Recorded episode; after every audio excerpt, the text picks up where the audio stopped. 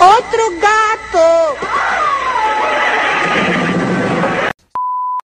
Olá, bom dia, boa tarde, boa noite. Sejam muito bem-vindos a mais um episódio do seu podcast favorito, O Critério de Programação.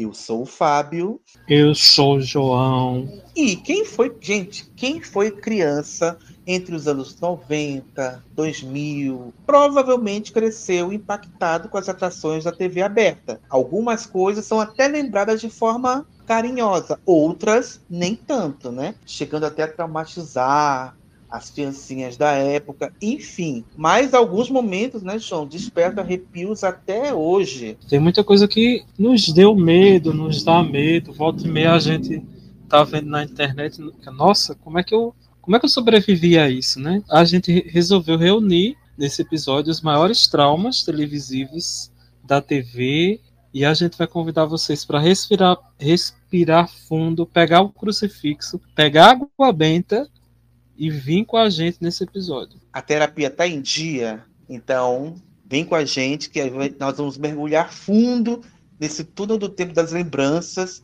Você já está sentindo o clima na música, enfim essa ambientação e é isso, latino, solta a vinheta, manda.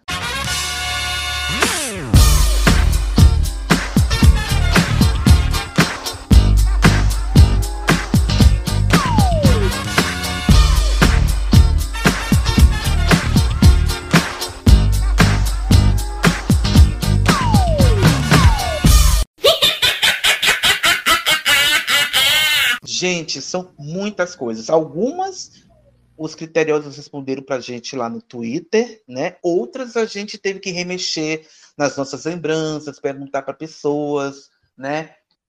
Perguntar para amigos, conhecidos, enfim. Do que, que você tinha medo? Uma coisa na televisão que te dava medo? Então a gente colocou tudo neste episódio aqui. A primeira, João, que, que realmente era um pânico na época, era o fofão. Lembra do boneco do Fofão? O, personagem Fofão, que era do Balão Mágico? Enfim, o Fofão, para quem não sabe, ele era um alienígena nascido num planeta fictício chamado Fofolândia. Com bochechas caídas de um cão São Bernardo, o nariz enrugado de um porco, o cabelo e as mãos peludas de urso e um macacão largo que lembra um palhaço. Misericórdia!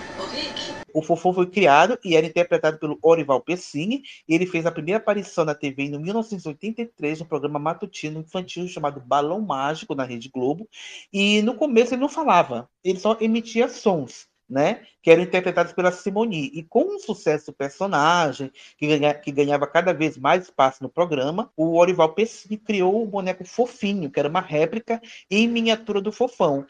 E, João, esse boneco do Fofão foi o que gerou muitas lendas urbanas. Porque diziam que o boneco do Fofão tinha uma faca escondida no seu interior tal, e o povo começou a ficar com medo, né?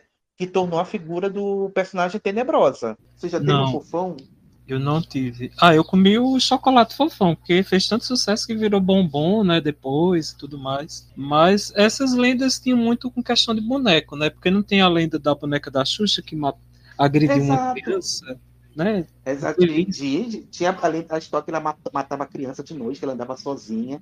Isso. Gente, anos 80 era, era um terreno fértil para essas lendas, viu? Olha. E, e, você falou da questão dos sons, porque disse que ele tinha muita dificuldade, né, para falar usando a máscara, porque a máscara uhum. é pesada, né? É. Então, por isso que a Simone no início fazia era quem falava por ele, vamos dizer assim. E Fofão uhum. botou a moda agora por conta do documentário, né? Super fantástico, né? Sim, o super, o, a super fantástica história do balão. E também porque ele é um dos personagens da Carreta Furacão, né? Exato. Tá lá. e mudaram o nome, né? Por conta de direitos autorais, enfim, botaram é, Fonfon, se não me engano, para dar uma driblada, enfim. E, gente, essa história da, de faca dentro do boneco do, do, do Fofão nada mais é do que a base da estrutura dele, né? Que poder ficar em, em pé ou, ou é, sentado. Eu nunca tive boneco, gente, enfim.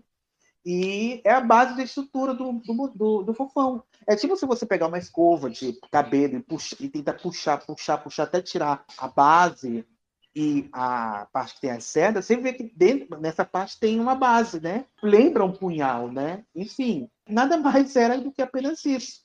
E, gente, eu, eu nunca tive um fofão. Eu, eu, assim, eu sou antigo, mas eu não sou da época do balão. Quando o balão estourou, eu era muito criancinha. Então, se eu ganhei, eu não me lembro. Eu não me lembro. Não ficou para as minhas memórias infantis. É, uma lembrança que eu tenho do Fufão, assim, quem assistiu A Gata Comeu, por exemplo, lembra, viu que a personagem da Mayara Mai ganhava o boneco do Fufão de presente, né? Porque é, o programa estava no ar, enfim, e ela ganhando o boneco do Fofão, enfim. Você teve medo do Fofão? Você que está nos ouvindo? Enfim, conta pra gente. É, era muito medo. tenebroso, né? O Fofão era muito. É, ele, é, é, porque ele por si só era feio, né, João? Isso. Ele por si só era feio.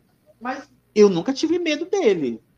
Enfim, eu sabia das lendas quando era criança e tudo, mas medo assim eu nunca tive. Então, é, e se eu não me engano, no, no, no, documentário, a Simone fala que tem um momento que ela tem medo é quando ela vê a máscara, né? Arrancada. É, ela vê a máscara. Depois que vê ele, o personagem já caracterizado, ela acha bonitinho e tal, enfim. É, gente, é tudo uma questão de perspectiva, né? Enfim. Agora, a próxima coisa, eu acho que eu, eu tinha medo. Eu confesso, a próxima eu tinha medo. Manda aí, João, manda pra gente aí. É, você é disse que tinha medo, você disse que tinha medo, mas eu confesso que eu não lembrava que é o Jesus Cristo do SBT. É o famoso Jesus Cristo que aparecia iluminando o breu, exibido sempre no encerramento do programa Porta da Esperança, né, do programa Silvio Santos, que foi apresentado durante as décadas de 80 e 90 né? Se a gente fazer um trocadilho aqui, que Deus me perdoe, né? Mas o, o Jesus Cristo SPT aterrorizou várias crianças, né? Que tinham medo justamente pelo aspecto sombrio da, desse momento, né? Dessa, dessas imagens. E de acordo com o produtor Daniel Laureano Júnior, a ideia da vinheta não foi pensada como encerramento de um programa, de TV e sim como uma campanha de Natal. Agora vocês imaginam. Meu Deus do céu, a gente comemorando Natal, que é aquela, aquela época, né, aquele momento de celebração, de rememoração, encontrar a família, vendo esse Jesus, né? Nossa, meu Deus do céu. E depois disso, acabou que eles mudaram de ideia e resolveram usar na Porta da Esperança, né? E a narração, de acordo com o produtor, feita pelo Ramos Calheira, não sei se é assim que se diz, que se pronuncia. Ele nasceu em 1919 e faleceu em 2002. Ele era um locutor de rádio, televisão e de filmes e era especialista em trailers de cinema. E o Cristo, ele foi interpretado por um jovem estudante paulista de Mogi das Cruzes, encontrado por acaso por Daniel na rodoviária do Tietê. Então ele achou lá esse rapaz. Será que esse moço ainda está vivo? Será que Será? ainda lembra o Cristo do SBT? Será? Gente! Ele encontrou o rapaz por acaso, achou parecido. Ah, você quer interpretar o Jesus numa peça? Meu Deus do céu, gente. João, aquilo era horrível, gente. Eu, eu, e olha que, assim, eu era criança, assistia todo domingo, a gente assistia programa do SBT, SBT. Então, quando chegava a parte do Jesus, eu saía correndo, para não ouvir, eu não olhava, sabe? Era muito.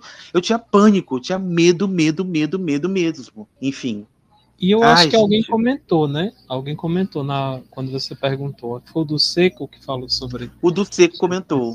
O do Seco comentou. Jesus esse dele foi categórico. E olha, é, enfim. Ai, quanto o resto, quanto o resto. E a música de fundo, né, desse Jesus do SBT era Inácio Mov... Ai, gente, eu não sei falar francês. Ou é grego, não, não é sei. Não é francês, é inglês, amor. Movimento One.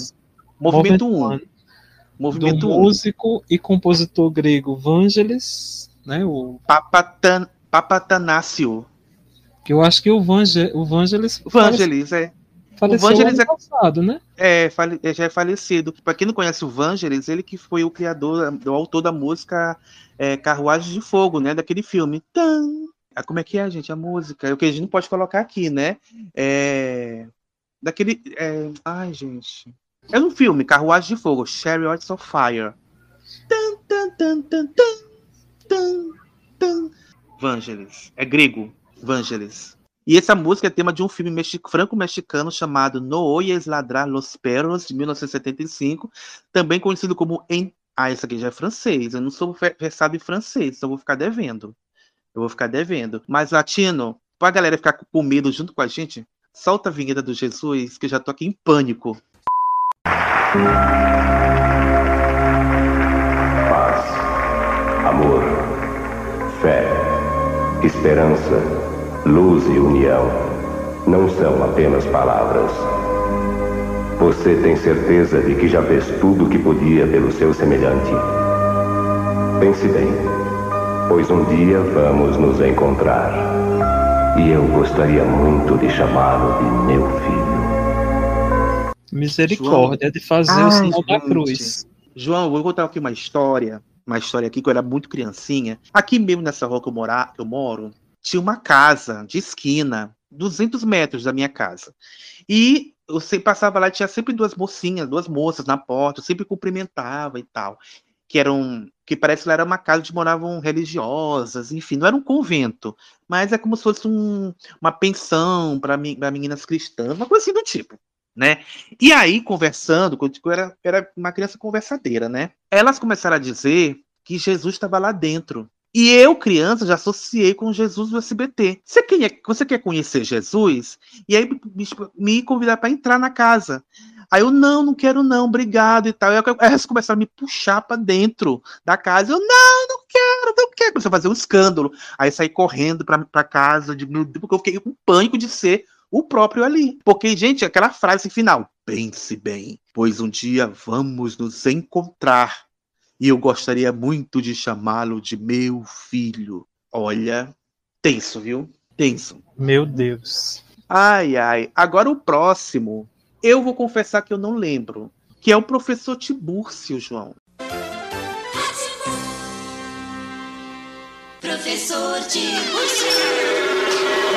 Bom dia, classe. Bom dia, professor Tibúrcio. Prestem atenção, porque hoje vou ensinar para vocês uma coisa muito importante. Para saber o gosto dos alimentos, nós usamos o quê? A língua. A gente até falou é, um pouco do é, professor Tiburcio lá no episódio dos professores, né? Enfim. Mas eu não sabia que, ele, que a galera tinha tanto pânico do professor Tiburcio. Tem, oxe. O professor Tiburcio assustou muita gente. Te assustou? É porque assim, não é nem a questão do, do, personagem, eu acho que é mais a caracterização, né? Que é algo bem, sei lá, fantasmagórico, assim, uma coisa bem. É, aquele, aquele cabelo comprido, todo, toda maqui a maquiagem bem pesada, aquela maquiagem branca, enfim, a, a, a, imagem dele em close na tela, né? E, gente, tô impressionado que a maioria dos medos das pessoas, né, são de coisas da TV Cultura, né? Isso que mais me impressionou dessa história toda. É, Isso, o professor Tibúrcio... Desculpa te ah. cortar, tem outro que vai vir daqui a pouco.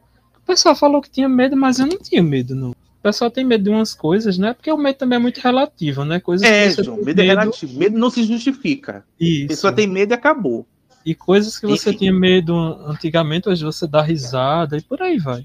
É, é isso. Enfim, é o professor Tiburcio, que foi interpretado pelo Marcelo Taz, e ele ele é um personagem do programa Boom, né, da TV Cultura em 1990, e era caracterizado com peruca e maquiagem. Então, ele surpreende, e muita gente fica surpreendida até hoje quando ele conta, porque, não, gente, quem era o professor Tiburcio era eu, enfim. É, e, assim, eu não, eu não fui uma criança de assistir TV Cultura, né, então, a maioria das coisas não me assustava, não me assustava, porque, até porque, enfim, já não é, eu, eu, não assistia, então não tinha por que ter medo hoje, né? Mas, enfim, muita gente que, que assistia na época via e tem medo. Enfim, eu não sou uma dessas crianças, mas eu fui assistir o vídeo para ver e, olha, eu provavelmente me assustaria. Eu provavelmente me assustaria, porque, meu Deus, enfim. Mas a próxima, João, acho que assusta muito, muita gente até hoje. A próxima é. dá aquele susto. Ai. Antes da gente falar, a gente vai até saltar não, vamos saltar, vamos saltar que é melhor, que aí o pessoal Isso. já entra no clima. Solta, Latino.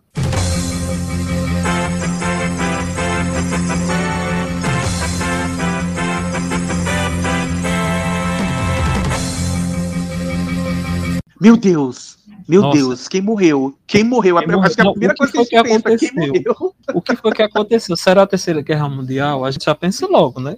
É, porque é só tra... porque geralmente é tragédia que é anunciada quando toca o plantão da a vinheta do plantão da Globo, né? Meu Isso. Deus, realmente é uma coisa que assusta. Mas tem historinha do plantão da, da vinheta, gente. Tem historinha. Conta, João. Então, a TV Globo, né, como vocês já ouviram a vinheta clássica do plantão, o famoso plantão da Globo. A Globo, né, sempre interrompe esporadicamente sua programação ao vivo. Também, assim, não tem.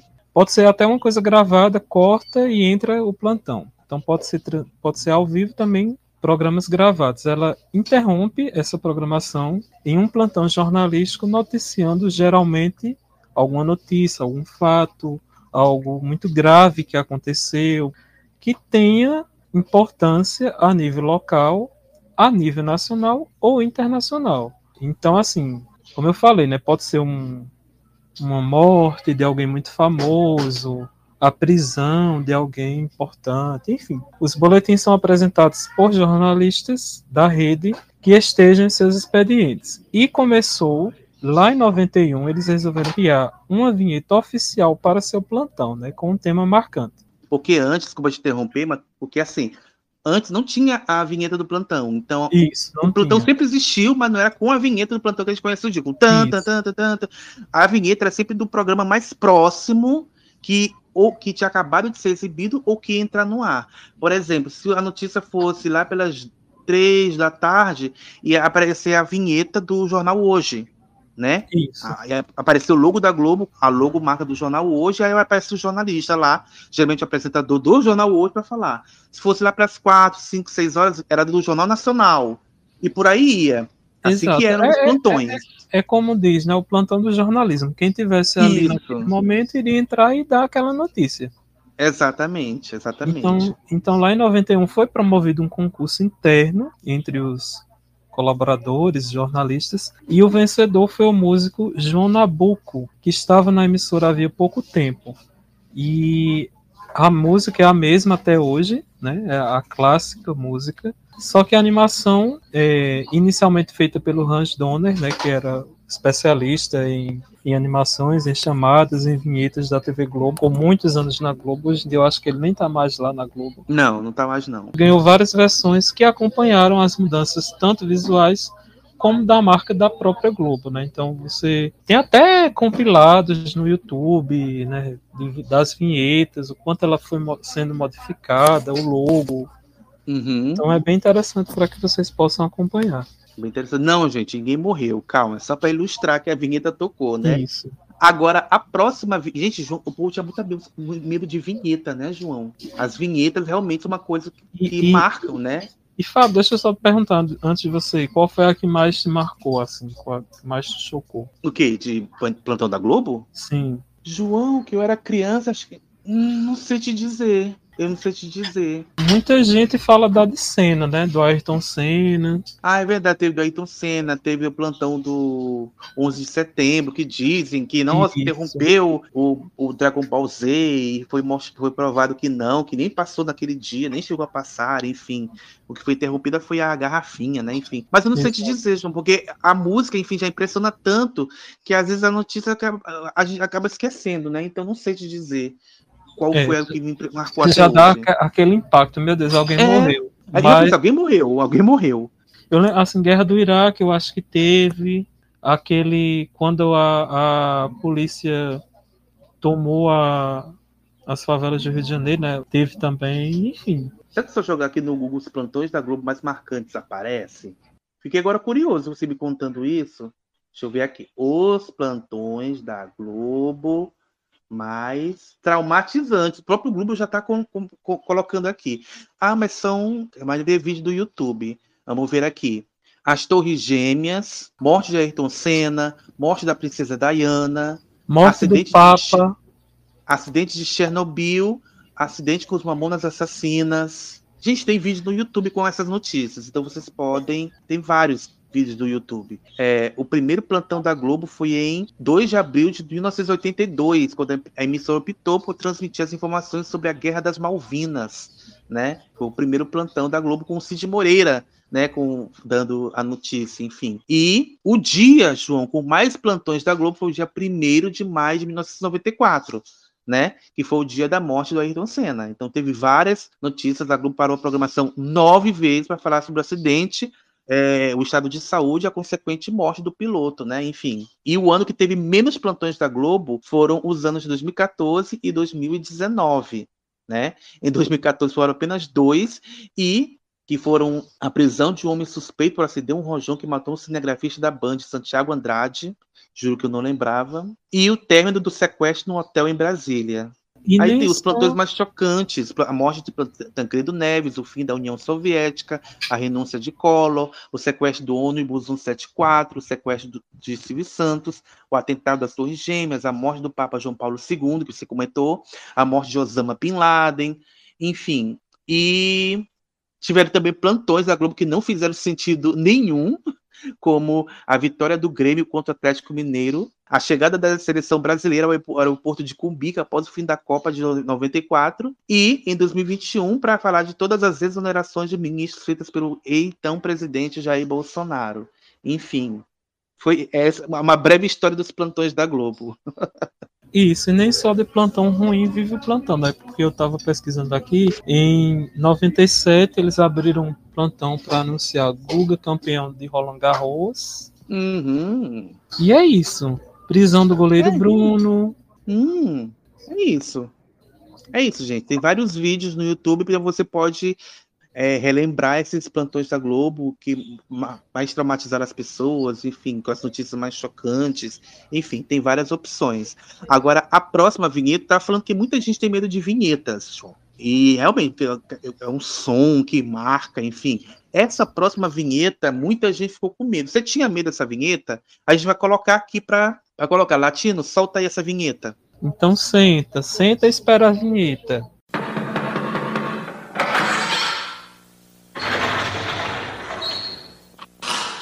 Senta que lá vem a história.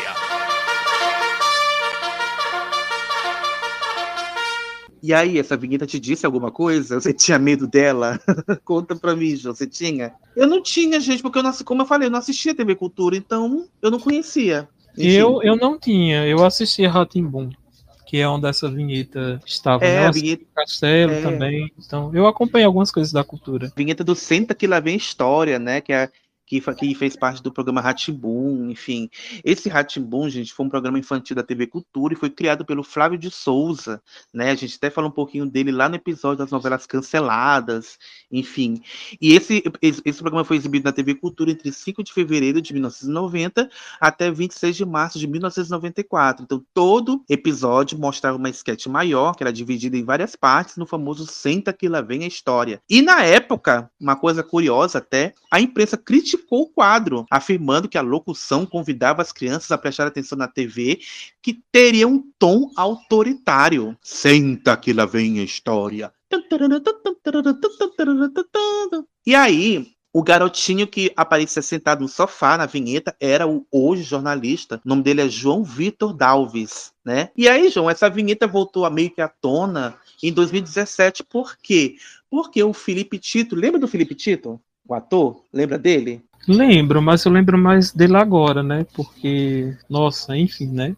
Enfim, né? Então, o Felipe Tito, ele acreditava que era ele o menino da vinheta. Nossa. Ele achava que era ele que estava lá. Então ele, ele começou a comentar que era ele o menino do Senta que lá vem a história. E aí o próprio menino apareceu e disse: Não, é, sou eu que sou o menino. E aí é, ele depois ele gravou um vídeo se justificando que não, gente, não sou eu, enfim. E aí, é, segundo o Tito, né, a versão dele por achar que era ele o menino, ele até disse que ai, a mãe dele contava que ele era o protagonista da vinheta. E ele disse que ele, ele de fato gravou foto, tirou fotos para essa vinheta, então por isso a mãe acabava, achava que era o filho dela, o Felipe, que era o menino da vinheta, e na hora não era. E na época o, o menino, o João Vitor, ele fez um post no Facebook contando a história toda, enfim. Sou eu, menino, e tal. Enfim, é isso. É uma coisa engraçada até. Ai, ai. Ou, ou seja, tudo não passou de mal entendido, né? De uma confusãozinha. Enfim, é isso. Isso. E falando de vinhetas, né? De músicas, de sons que aterrorizaram. Essa também aterrorizou muita gente, né? É, Eu fiquei surpreso. Eu confesso que eu fiquei surpreso, que eu não imaginava, não. sim, Eu não imaginava. eu é uma que coisa que, porque eu, go- eu gostava, mas eu não imaginava. não- eu, não, eu não imaginava que as pessoas tinham medo. é muito dela. marcante, né? É muito marcante Pois essa, é. essa musiquinha. Eu acho que é porque o início dela é uma coisa bem assim, É, né? deve sei ser. tipo assim, deve é um ser. pêndulo, né? É como se fosse um pêndulo.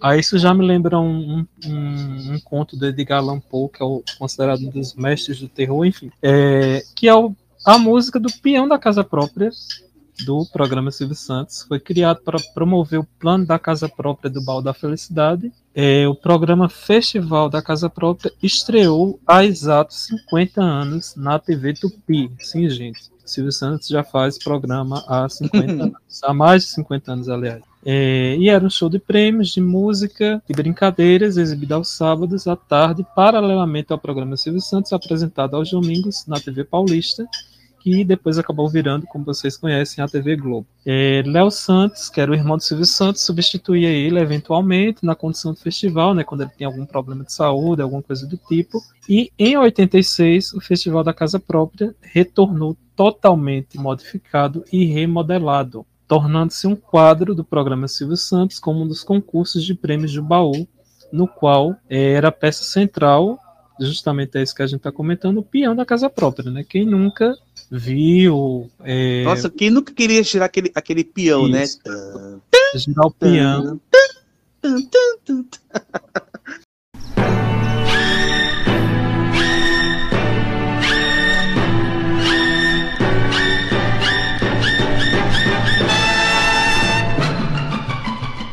para concorrer Gente aos prêmios. Esse, o peão que foi rememorado na abertura de verão 90, né? Foi, apareceu, verdade. De tão então, marcante, né? Enfim, eu adorava o filme o peão, Isso, gente. Eu também. E o peão parou de rodar e o festival acabou em 98. A SBT reformulou toda a grade. O festival da Casa Própria acabou saindo do ar. É, e o velho Carnê do Baú ainda sobreviveria até 2007, 50 anos depois de sua criação por Manuel de Nóbrega, né, o, o apresentador, comunicador, pai do Carlos Alberto de Nóbrega, do Casalbé. Ele uhum. criou o, o baú, é, foi assim, teve vários problemas, né? Quebrou, né? O baú quebrou e ele acabou passando para o Silvio. E o Silvio acabou fazendo com que ele virasse um case de sucesso, né? Até mais ou menos o início dos anos 90, por ali, ainda fazia muito sucesso. O que era o peão da casa própria? Três clientes eram sorteados para irem ao programa e a pessoa que tirava o maior número do peão ganhava uma casa. É, o carnê ainda existe até hoje, né, João? Só que agora é, carne, é baú da felicidade Jequiti, né? Isso. Eu sei porque a minha irmã compra, a minha tia compra, enfim. Porque é... antes, antes a gente comprava o carnê e, e trocava por mercadorias. Eu lembro até que uma vez eu comprei eu queria muito ter um Discman. E foi o que eu pedi, né, para minha mãe quando ela foi trocar. Não tinha aqui em Picuí, tinha que ir para Campina ou para João Pessoa. Aí o mais perto era Campina. E é, a gente trocou, só que quando ela chegou, ela, ela não trouxe um Discman, né? Eu fiquei um pouco frustrado porque era muito ah, caro, mas trouxe caro, um Walkman. Então, assim, né? Eu, como eu tenho muita fita, eu gostava de ouvir rádio também. Tanto eu nunca esqueci que era um Walkman, acho que um conjunto de toalhas e eu acho que um tênis, alguma coisa assim. Mas, gente, era, era caro, tinha uma ilusão. Ah, você. Ótimas uhum. mercadorias, mercadorias variadas, mas não era isso. Quando você chegava lá, era. Pra você trocar por coisa muito cara, muito boa, tem que comprar muitos carnês. Muita, muita coisa. Tinha que acumular bastante ponto, né? Isso. E, como eu falei, três clientes eram sorteados. A pessoa que tirava o maior número do peão ganhava uma casa. Enfim, né? Um clássico, icônico, marcou muito. Depois eu acho que o Silvio trouxe de volta, né? Algum, alguns formatos, assim, mas eram diferentes. Que aí tinha que girar o peão, tinha que os artistas serem iguais. Não teve um recentemente? Tinha. E o tema clássico era Holiday for Strings, versão tocada pela orquestra de Harry Jerome. Jerome. É isso. Essa história do peão da casa própria, né? E continuando essa saga de vinhetas, né? É, essa eu tinha medo. Gente, SBT, TV Cultura e SBT é tanta coisa que traumatizava que, olha. Essa eu tinha medo, não sei porquê, mas eu tinha medo. Não sei se é por causa do tom, do tom solene dessa vinheta, da locução, enfim. Latino, coloca um trechinho dela para o povo saber, para esse povo reconhece que vinheta era essa. Então, se você reconheceu, Sim, gente, é a vinheta, é a vinheta da semana do presidente do SBT, né? Pra quem Porque não tem a- sabe, Tem aquele é, tan, tan, tan, tan, tan, tan, uma coisa assim, né? Que é sei lá, tan, tan, tan, tan, tan, tan. Nossa, me dava um pânicozinho, me dava um pânico, não vou mentir não. Eu tinha medo. E assim, contando um pouquinho da breve história do, do SBT, né? A primeira emissora do Silvio foi a TVS, né? A concessão da TVS foi dada a Silvio Santos durante o governo Figueiredo. Do governo João Batista Figueiredo, foi o último presidente do regime militar no Brasil, né? E logo depois o Silvio criou um programa para divulgar os feitos do governo. Lembrando que o país ainda vivia no regime militar, né? Então, era o- a Semana do Presidente era um mini programa que era exibido aos domingos, foi apresentado por mais de 20 anos, mostrando os eventos aos quais o pre- o presidente da República havia comparecido nos dias precedentes, né? Então, é como se fosse um resumo da Semana do Presidente mesmo, que ele fez na segunda, na terça, na quarta, na quinta, enfim. E era uma espécie de boletim de divulgação dos atos do governo, custeado pelo Estado, né? E no regime militar foi usado como um recurso para estimular o ufanismo e aumentar a popularidade do governo. A narração era feita pelo locutor oficial da emissora, que era o Luiz Lombardi Neto, já é falecido, né? Então acho que a música, mais a locução do Lombardi, né, era um combo para dar um, me dar um susto, mas era diferente do Jesus, porque o Jesus eu, saía correndo da sala. Eu tinha medo, mas eu ficava na sala es- escutando, né? E recentemente a semana do presidente meio que voltou ao, a, ao, à baila, né? Porque foi cogitado pela emissora o retorno desse mini programa, por ordem do Silvio, como sempre, né? Para fazer um agrado ao então presidente Jair Bolsonaro. Acabou que nem, nem saiu do papel, né, João? Acabou que nem É, saiu do é- papel, né? não saiu do papel, mas lembra que o Silvio, o SBT apoiou o, o Jair Bolsonaro. Eu acho que tinha até um- umas frases que eram soltas no meio da programação também. Não teve algo Ele parecido foi no Brasil, SBT, né? Ele foi também no SBT do programa do Silvio, né? Se não me engano. Enfim, coisas que o Silvio faz para bajular quem tá no poder. Que ele mesmo já falou que ele obedece quem for o presidente da vez. E se a gente pensar, quando Dilma Rousseff era então presidente da República, ele lançou uma novela com temática sobre a ditadura, né? Amor e Revolução. Quem é que não lembra? É verdade. E, É e os verdade. próprios comentários que a né? Raquel, a Raquel que está em voga hoje, que está na Fazenda, a Raquel Sherazade, quando ela foi contratada, Estava na me fazenda, na verdade, né? Tava Estava na fazenda, né? Ela metia muito pau no PT em determinado momento o Silvio cortou os comentários. Então ele É. bajula realmente quem for presidente, ele tá lá bajulando, né? Ah, fico pensando, né, João? Se fosse ao ar, o que que passaria né, na semana do presidente, né? Enfim, fica aí o questionamento, né? Vamos para a próxima que é melhor? A próxima continua nesse campo da política. Daqui exatamente a 30 segundos vai começar o show de mentiras. Mas é um medo engraçado. Eu achava engraçado, João, mas muita gente tinha medo, né? Você Isso. lembra dessa figura? O Enéas Carneiro, né? Meu nome é Enéas 56, uma coisa bem. Nossa, gente, quem não tinha medo do Enéas Carneiro, né? Ai, ai. O Enéas, que era nascido em Rio Branco, Acre, ele nasceu em 5 de novembro de 1938, formou-se médico cardiologista e fundou o PRONA, né, que era o Partido da Reedificação da Ordem Nacional, em 1989. Ah, gente, eu tinha um aninho quando o PRONA nasceu. Ah, É. você nasceu junto com o Prona. Você é Foi. filho do Prona. Ai, Oh, meu Deus. Não, ele nem, não, não chega para tanto, mas enfim. Não, é. O partido era de cunho nacionalista e conservador, ou seja, né, enfim, em geral associado com a direita e a extrema direita. Oh, quem poderia imaginar o contrário, né? Pois é. E as propagandas de Inês Carneiro no horário político ficaram muito conhecidas, né? Eu lembro um pouco assim, com o passar dos anos, porque ele tentou várias vezes, né, se candidatar a presidente e tal. Aham. e ficaram conhecidas Verdade. pela rapidez com que eram veiculadas, porque ele tinha pouco tempo. O partido era pequeno, era minúsculo, nanico, né, como dizem, tinha Aham. pouco tempo para ali no horário eleitoral. Então ele usava a Quinta Sinfonia de Beethoven como trilha sonora e é daí que o pessoal tem tanto medo, né? Porque juntou essa sinfonia Nossa, com Enéas, cara, aquela verdade. figura, aquela barba Verdade. enorme que ele tinha, né? Um, um, um Aquela óculos- carecona, aquele óculos grosso, Isso. né? Enfim, é. E ele falava muito Tá. rápido, João. Ele Muito falava muito rápido. rápido. Eu, gente, ele- nossa, se botar ele e Tata Werneck lado a lado, Enéas ganhava. ganhava. Ele era uma metralhadora de fala, né? E, e depois, também, não sei se tu lembra, apareceu até a, a doutora Avani, né? Que era do mesmo partido. Doutora Vani, enfim. Meu nome é Avani, uma coisa bem Ah, assim também. não, mas não é a mesma coisa. Meu nome é Enéas, é é. mais marcante. É. mais marcante, né? E por E- onde anda Enéas Carneiro hoje em dia, João? Então, Enéas Carneiro não pode andar hoje em dia porque ele faleceu, né? Em 2007. mais Nossa, precisamente que tempo. aos 68 anos, em 6 de maio de 2007, ele, fa- ele faleceu Porra, vítima.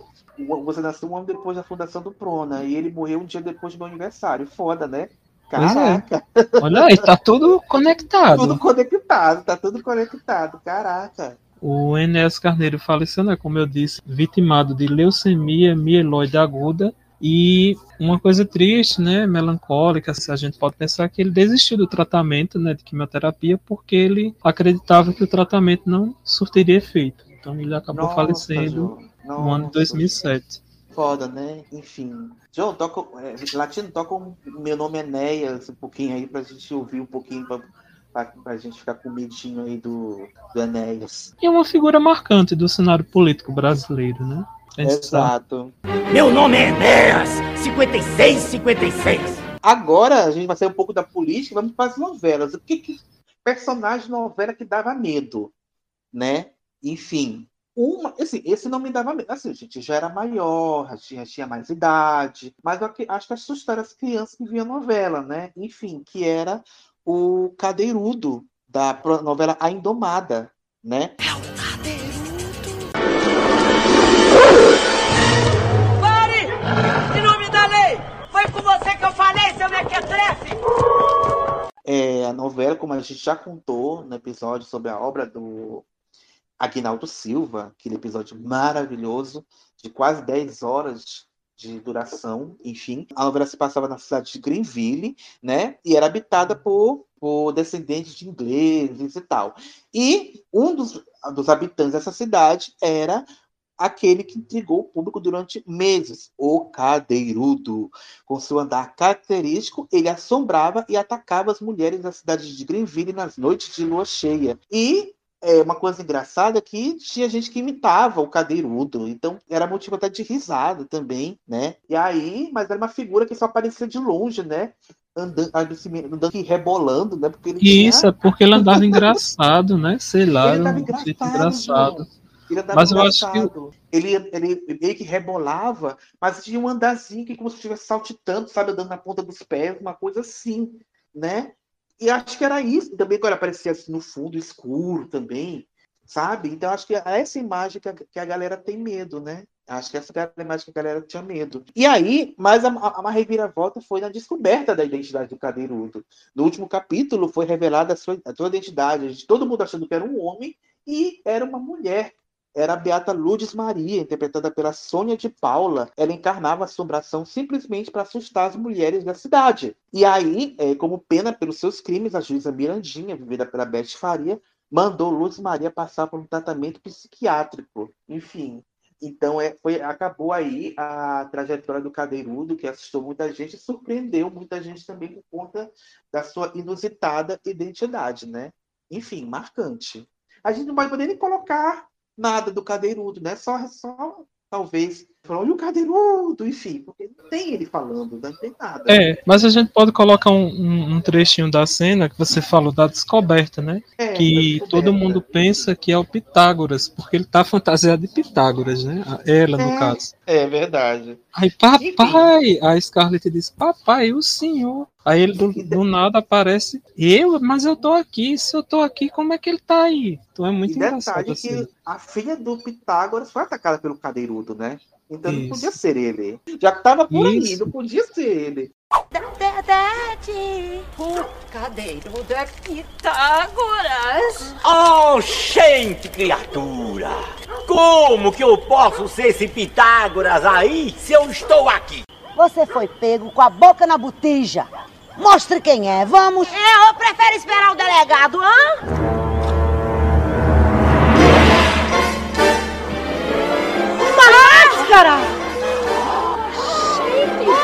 Ele tava disfarçado de Debbie? E o pior é que não podemos fazer nada contra o cadeirudo. Um ótimo, Eretíssima. Como não se pode fazer nada? Se ele atacou mais de 30 mulheres nos últimos tempos. Mas atacou como, homem? Nunca tocou em ninguém. Se as próprias vítimas são as primeiras a declarar que apenas se assustaram com a sua presença, agora que sua identidade já foi desmascarada, perdeu a graça para você. Pode continuar aqui em Greenville, mas com uma condição. Eu vou lhe recomendar para um tratamento psiquiátrico. Portanto, trate de nos prometer agora. Nunca mais vai bancar o cadeirudo outra vez. Eu prometo que nunca mais vou assustar nenhuma mulher de Greenville em noite de lua cheia. Até a Contigo falou uma vez, eu, eu lembro de uma capa dizendo que Altifa poderia ser o cadeirudo também. Nossa, gente, enfim. Você tinha Mas visto uma- o cadeirudo? Conta pra gente. Mas uma coisa curiosa, Fábio, que o cadeirudo, quando aparecia, era alto, né? E a Sônia de Paula é baixa. É baixa, baixa, gordinha, enfim. V- vamos voar, né, gente? O importante é voar. O Isso, importante vamos é voar. voar. Agora, esse outro também deu muito medo, né, João?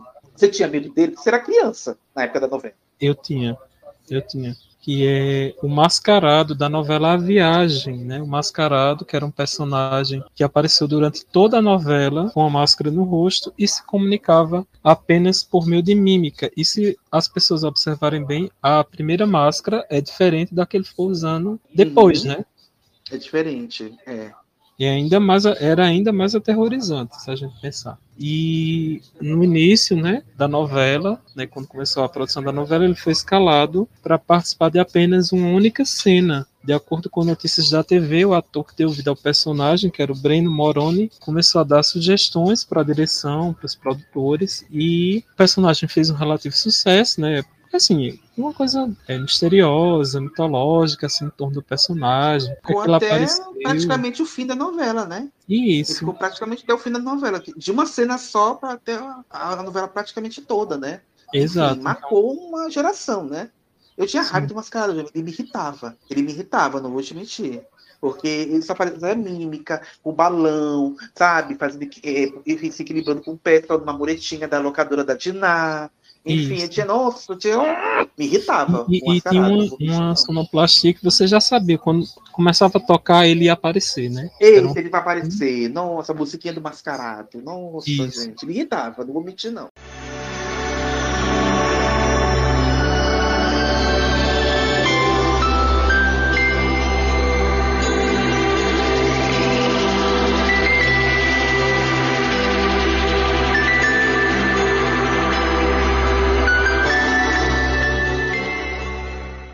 Então, como o Fábio falou, a participação dele foi estendida até o final da novela e foi sugestão do Moroni que, inclusive, né, ele se comunicasse por gestos, porque como tanto o Fofão como personagem mascarado, para falar usando uma máscara era muito difícil, né? Então, no decorrer da história, é, é revelado que ele se chama Adonai e era ex-namorado da personagem Carmen, interpretada pela Suzy Rigo, né? Aquela, a nossa Betty a Feia brasileira, né? Porque a Carmen Nossa, gente. Ai, ai. e fingia de feia para trabalhar na locadora da Diná, aquela coisa toda. A Di- A Diná morria de ciúmes, tinha ciúme de, de tudo, até da sombra. E o Adonai tinha sofrido um acidente, ficado com o rosto desfigurado. Por conta disso, tinha que usar a máscara para encobrir as cicatrizes. Ele não sabia como revelar isso para Carmen e queria pedir uma segunda chance para ela. Só que quem assistiu a viagem lembra que uma das cenas que mais repercutiram foi E mais justamente terrorizou a, a criançada da época que via a novela, Exato. né? Exato, que uma cena esperada, né, que é a cena do momento que ele retira a máscara para Carmen e revela sua identidade, e tem e ela fica chocada, aterrorizada, né? Ela faz uma cara de terror mesmo, porque Nossa, gente, pelo amor de Deus, né? Exato. Como julgar, cara? Quem não ficaria com medo, né? então ele Adonai! ela Adonai!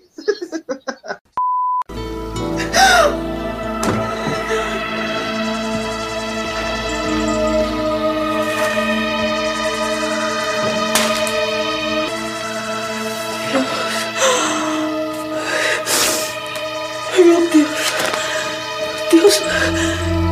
Mas como. Como foi que isso aconteceu? Quando? Como eu nunca soube disso? que, que você nunca me procurou me contar? Você foi incapaz de confiar no meu amor. Nada podia destruir o que eu sentia por você, dona. Mas eu tô vendo. Tô vendo que você nunca me amou mesmo. Para. Se você me amasse, claro, você teria confiado em mim. Eu nunca teria me deixado naquele desespero. Podia pelo menos ter me contado. Ei, você podia sim. O que, que te impedia de me contar? Exato. Então ela fica aterrorizada, não, acaba não aceitando ele de volta, né? E ele volta a usar máscara e termina a novela sozinho. Ele vai embora, se não me engano, deixa a cidade. ele vai embora, enfim. Ele vai embora, enfim. Esse é o final dele na novela. Ai, ai. Pena do Adonai, né, gente? Mas. É isso aí. Agora, Fábio, uma coisa que não tá aqui, que é de a viagem, era o Alexandre. é, Pois é, né? Ela não tinha medo do Alexandre, não. Pois é. Eu, me- eu me surpreendi. Eu me surpreendi. Porque a- o Alexandre é pra dar mais medo. É um Exato. espírito mal- maligno, possessivo, do mal, né? Laura Cardoso, Laura Cardoso Alexandrada, gente, era É, aterrorizante. ni- é, ninguém falou Theo Alexandre porque era motivo de riso, né? Enfim, era engraçado. Mas, mas o Mascarado ganhou, João. Ele foi mais comentado. Ele foi mais comentado, né? Pois é. Do que o E outra- Alexandre. Uma surpresa. Uma surpresa. E outra coisa que eu, que eu tinha muito medo, né? Eu era criança na época da viagem, era o Vale dos Suicidas. Pois é, né? Tinha tudo pra dar medo e não dava. Enfim, vai entender, né, João? Vai entender.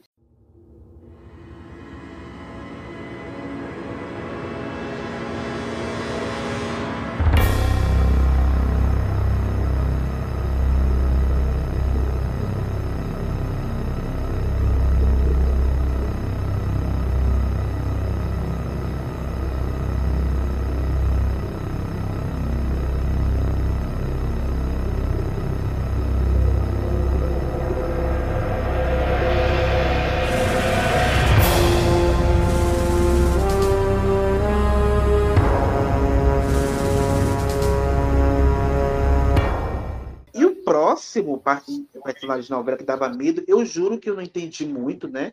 Foi até um comentário do Lucas Barbosa. Eu queria que ele desenvolvesse mais por que ele tinha medo dele. Que era o Dom Lázaro Venturini de Meu Bem, Meu Mal. E tem justamente a foto dele com a boca torta. Eu quero melão. Eu quero melão. Enfim, até não sei se essa cena em específico ele tinha medo. Enfim, Lucas, responda pra gente, entre em contato, tá? E para quem não lembra do Dom Lázaro, né? Ele era personagem do Lima Duarte na novela Meu Bem, Meu Mal. E na trama da novela, a gente até contou na trama do, da obra do Cassiano Cabos Mendes, né? Ele tinha, ele estava em pé de guerra com o sócio dele, o Ricardo Miranda, vivido pelo José Maia, e é, ele tinha ódio do Ricardo Miranda porque ele era apontado como fruto da traição da sua falecida esposa, Maria Helena, com seu melhor amigo. Né? Então, o Ricardo tinha ações na empresa do Dom Lázaro. O Dom Lázaro queria que ele fosse afastado da empresa, queria comprar as cotas, as ações que o Ricardo Miranda insistia em não vender. E aí ele descobre no cemitério, ele encontra o Ricardo e a Isadora Venturini, a vilã da novela vivida pela Silvia Pfeiffer, de- é, que era nora do Dom Lázaro aos beijos, né? E o Dom Lázaro achava que ela era aliada dele, né? Enfim, e não nem desconfiava que os dois tinham um caso tórrido de amor, né? E ele vendo aquela cena, ele sofreu um AVC, ficou imobilizado e ficou sob os cuidados da enfermeira Dona Elza, vivida pela Zilda Cardoso, e a Isadora, certa de que a recuperação de Dom Lázaro jamais viria, disparou todos os impropérios possíveis contra o velho, além de atentar contra a sua vida dele em alguns momentos, tentando matá-lo sufocado com travesseiro, enfim, né? E aí vem a, a- ele volta a ouvir, ele, ele consegue se comunicar, naquela clássica cena do eu quero melão. E aí ele, ele se recupera e descobre no fim da novela que o Ricardo Miranda, na verdade, era filho dele. Então, bem reviravolta de novela, né? Mas, gente, eu, nunca- eu não tinha. Assim, gente, é aquela coisa, como você falou, né, João? Medo não se critica, medo é relativo. Tem coisa que a gente não tem medo que uma pessoa tem. Por exemplo, eu tenho um amigo que morre de tem pânico de barata. Eu, tenho, eu odeio barata. Mas meu, meu eu tenho um amigo que tem pânico, medo mesmo, como se fosse uma cobra coral, sabe? Então, medo a gente, a gente não questiona tanto.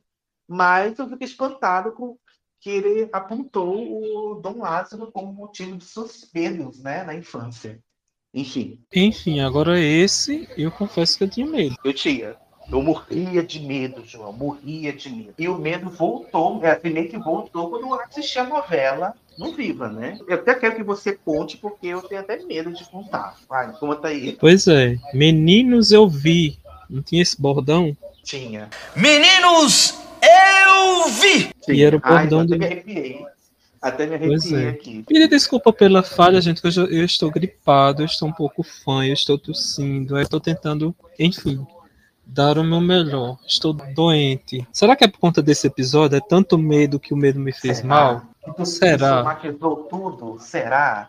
Pois é. É Halloween, Mas- João. Halloween. É Halloween. É. Mas o, o Juca Pirama, do Salvador da Pátria, novela do Lauro César Muniz, que precisa a gente fazer um episódio da altura sobre ele, né? Porque o Lauro César escreve novelas fazer. muito inteligentes, políticas, enfim. E na trama, e na trama do Salvador da Pátria tem um personagem extremamente maquiavélico, envolvente, inteligente e muito ambicioso, que é o Juca Pirama, vivido pelo Luiz Gustavo. Ele tem um objetivo de ascensão social rápida na região, na cidade, e ele é radialista. Então ele utiliza o microfone, faz uso do microfone para se projetar popularmente né, na, na população, nos ouvintes daquela região. Só que o, o Juca Pirama ele é ultramoralista, ultradireitista e muitas vezes até violento. Então ele acusa os poderosos da região, especialmente Severo Toledo Blanco, que é o personagem do Francisco Cuoco,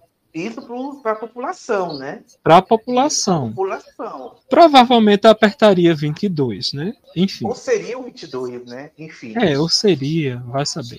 Só que assim, é na teoria, porque na prática ele faz justamente as coisas que ele condena diariamente no rádio. Então, em determinado momento da novela, mais precisamente no capítulo 15, ele é assassinado a tiros juntamente com a amante, né, que ele tão falava a favor da família, né, casamento tradicional, pai, mãe, filhos, ele tinha lá um amante, né? Coisa que a gente nem vê, né, na nossa Na sociedade. verdade, é, na verdade, João, a, ele foi encontrado junto com a Marlene, ela era amante do Severo Blanco, na verdade. Isso, isso, isso, isso.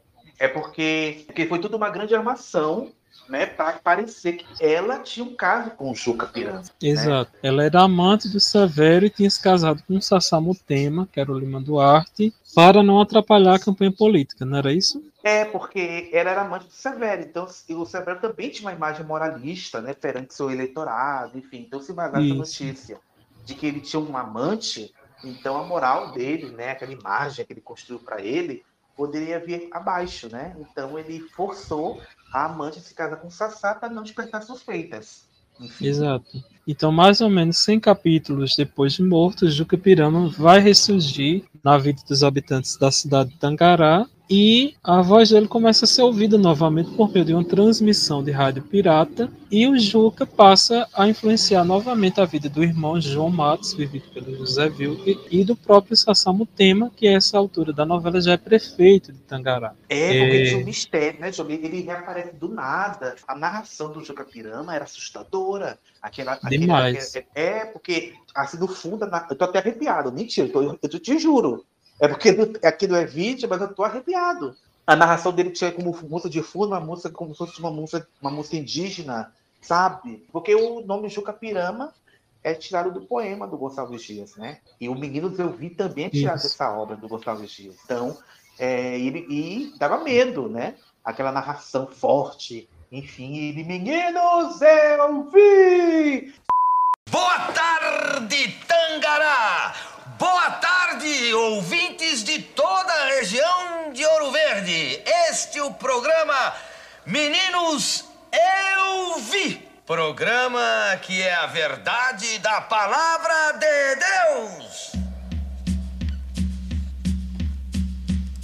Lá vai dedo na ferida! Casamento não pode desafiar a lei divina, em que os noivos são verdadeiros fantoches, manipulados por outros interesses que não a finalidade divina da união espiritual. E é sobre um casamento sujo e arranjado que eu vou lhes falar amanhã. Uma declaração que vai estarrecer toda a região de Ouro Verde.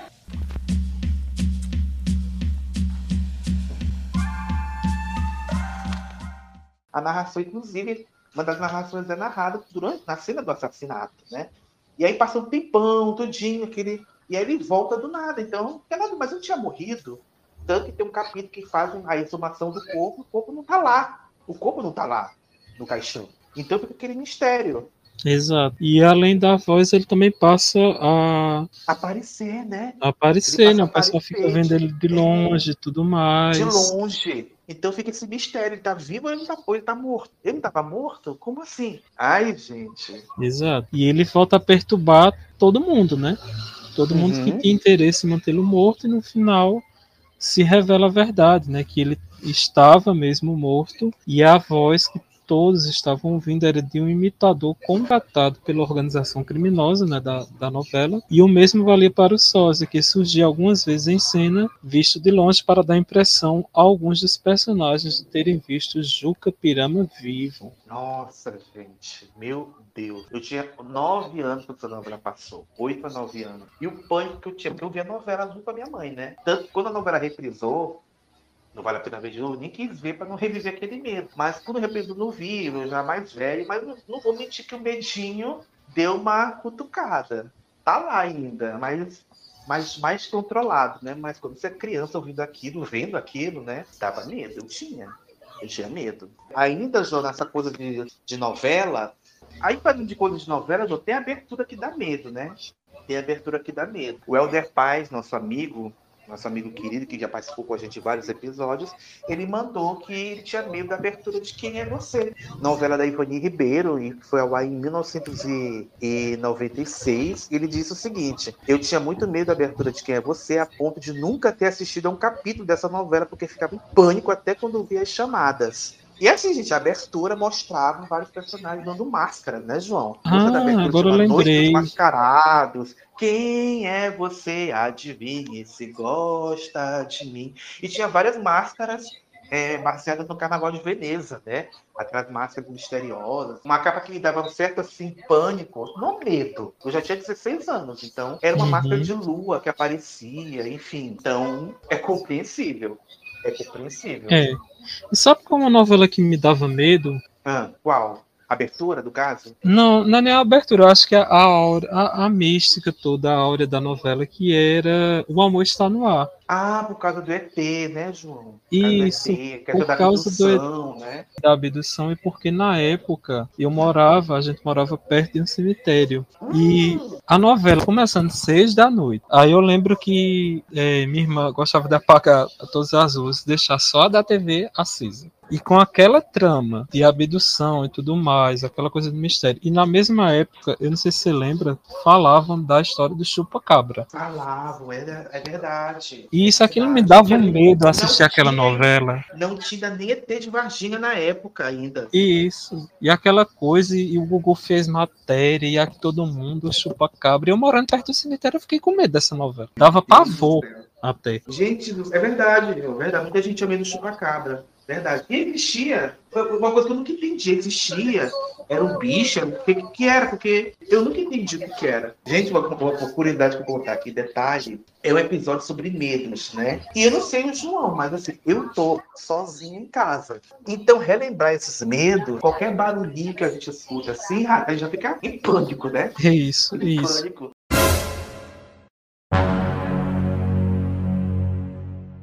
Meu Deus do céu. Eu pesquisei aqui por cima, né? Então, chupacabra, pesquisa bem rápida, é uma criatura lendária do folclore de partes das Américas. O nome vem do vampirismo relatado de um animal que diz ser, como o nome diz, chupacabra e bebe sangue do gado, incluindo cabras. E realmente tinha isso, né? Que aparecia gado morto, cabras, outros animais e tal. É uma mistura de urso, um pequeno urso é, com cauda. Outros descrevem como um cachorro, mais precisamente nos, nos Estados Unidos. Muitos dizem que era mentira, que era um lobo que estava atacando essas, esses animais, enfim. Curioso, eu não sei se está na mesma pesquisa que você está vendo, mas os primeiros relatos de chupacabra aconteceram em. Não foi nem no Brasil, foi em Porto Rico. Exato. Porto Rico. Né? E aí a gente foi se espalhando né? no Porto Rico, depois pelo resto da América Latina, chegando no sul dos Estados Unidos até chegar uh, no Brasil, né? E lembrando que na época é, já tinha internet.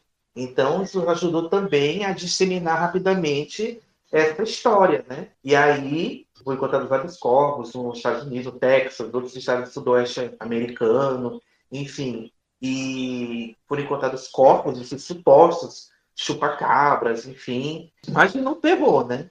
Imagina um terror. Eu acho que quem mora muito em cidade do interior, é, principalmente nesses descampados, assim, eu acho o pânico ainda é maior, né, João? Porque pode até esse medo de ser atacado por um, né? Enfim. Isso. Enfim, né? É... Aí depois viria, veio mais baseado nessa história do chupacabra. Eu me lembro que alguns anos depois saiu a história do, do chupacu de Goianinha, que eu achei, eu confesso que achei muito engraçada também essa história, mas enfim. Gente é... do céu. E a gente que mora, é, quem mora em cidade pequena sempre tem essas histórias, né? Aí aqui na mesma época apareceu a bola preta cabeluda. Nossa, o pessoal dizia que aparecia perto do cemitério. Aí pronto, você já viu, morava perto, Nossa, né? Então, gente. Morria Não, minha, a, minha mãe, a minha mãe morava do lado do cemitério. Então ela, ela conta várias histórias que eu fico assim, passado, né? E ontem, coincidentemente, na noite de ontem, eu estava perto de um cemitério. Uma lanchonete perto de um cemitério, na praça de um cemitério. Então, meu Deus. Enfim. Ai, ai é, essa história do chupacu de Goiânia, que, que era uma notícia do, do, site sensacionalista, né? Que era um ser híbrido é, entre humano e extraterrestre, enfim, um ator pornô gay, enfim, fica aí o questionamento. Ele entra nas casas pelos telhados e ataca vítimas que dormem sem roupa e chupando seus cus, né? Enfim. Você deveria receber a visita do Chupacu de Goianinha, conta pra gente. Ai, meu Gente, o povo inventa coisa. Enfim, é muito engraçado. Pois é. E, e detalhe, a gente começou a falar de abertura de novela, foi pra uma coisa, foi para outra, enfim, os medos estão sendo puxados, né? É, para ficar nessa linha da abertura de quem é você, eu lembrei daquela abertura de máscaras, né? Da novela da Record, né? Mas, gente, não é que a abertura dava medo, é porque a abertura era feia mesmo. Mas, enfim, tem essa mesma vibe das máscaras, né? Enfim, a música horrorosa, o Fagner diz animadíssimo em cantar Porto Solidão, aquelas máscaras, né, posicionadas naquela mesa, enfim. Assim, pra gente ficar na mesma vibe, né? Pra gente ficar na mesma vibe. Mas tem cena de novela, João, tem cena de novela que marcou, né? Que marcou, muita gente fica com medo, enfim. Até o Jeff respondeu essa contou esse medo dele, que ele tem medo, ficou com medo. Eu também fiquei na época, né? Que ele disse o seguinte: a morte do Antônio Pitanga na novela A Próxima Vítima. Até hoje, ao entrar em elevador, eu olho antes.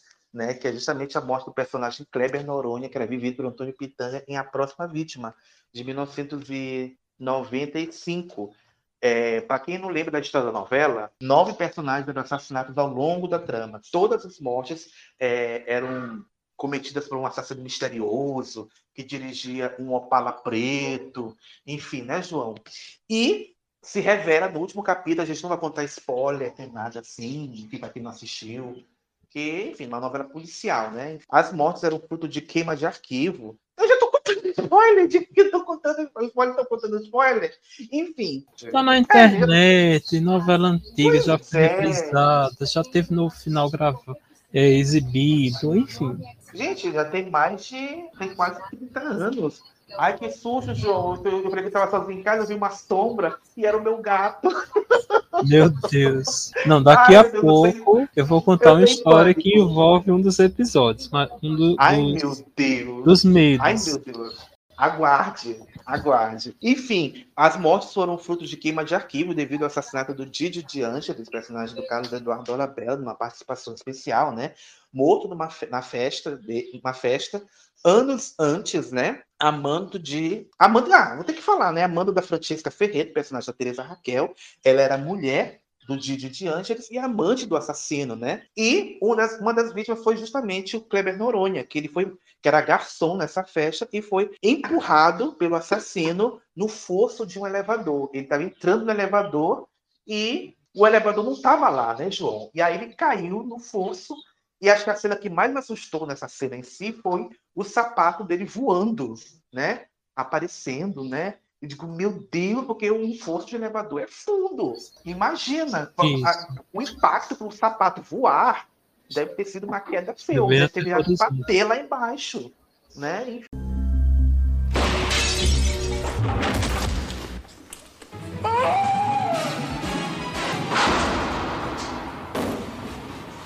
Eu acho muitas mortes aterrorizantes ali também. A do, do José Augusto Branco caindo na, nos trilhos do trem.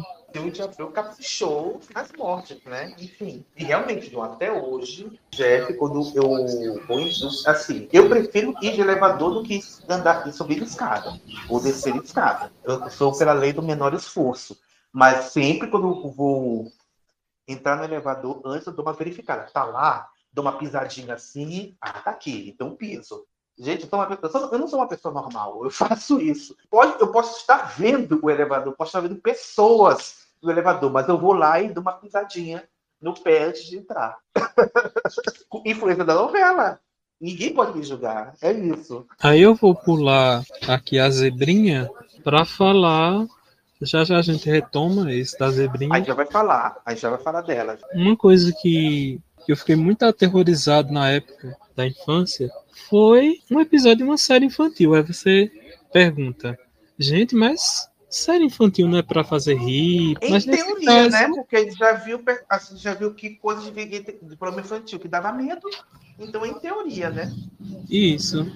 A ideia seria essa, mas nesse caso teve um episódio João... que aterrorizou ah, muita gente. Foi o episódio. Você incluso? Você incluso? Eu incluso, respondi lá quando o Fábio perguntou. Respondeu. Ele ficou com medo, gente. Botou até a fotinha. Isso, que foi o episódio de Punk, a levada da breca.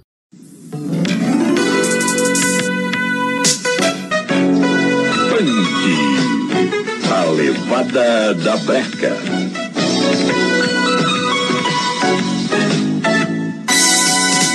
Nunca mais eu vou dizer que essa vida me aborrece.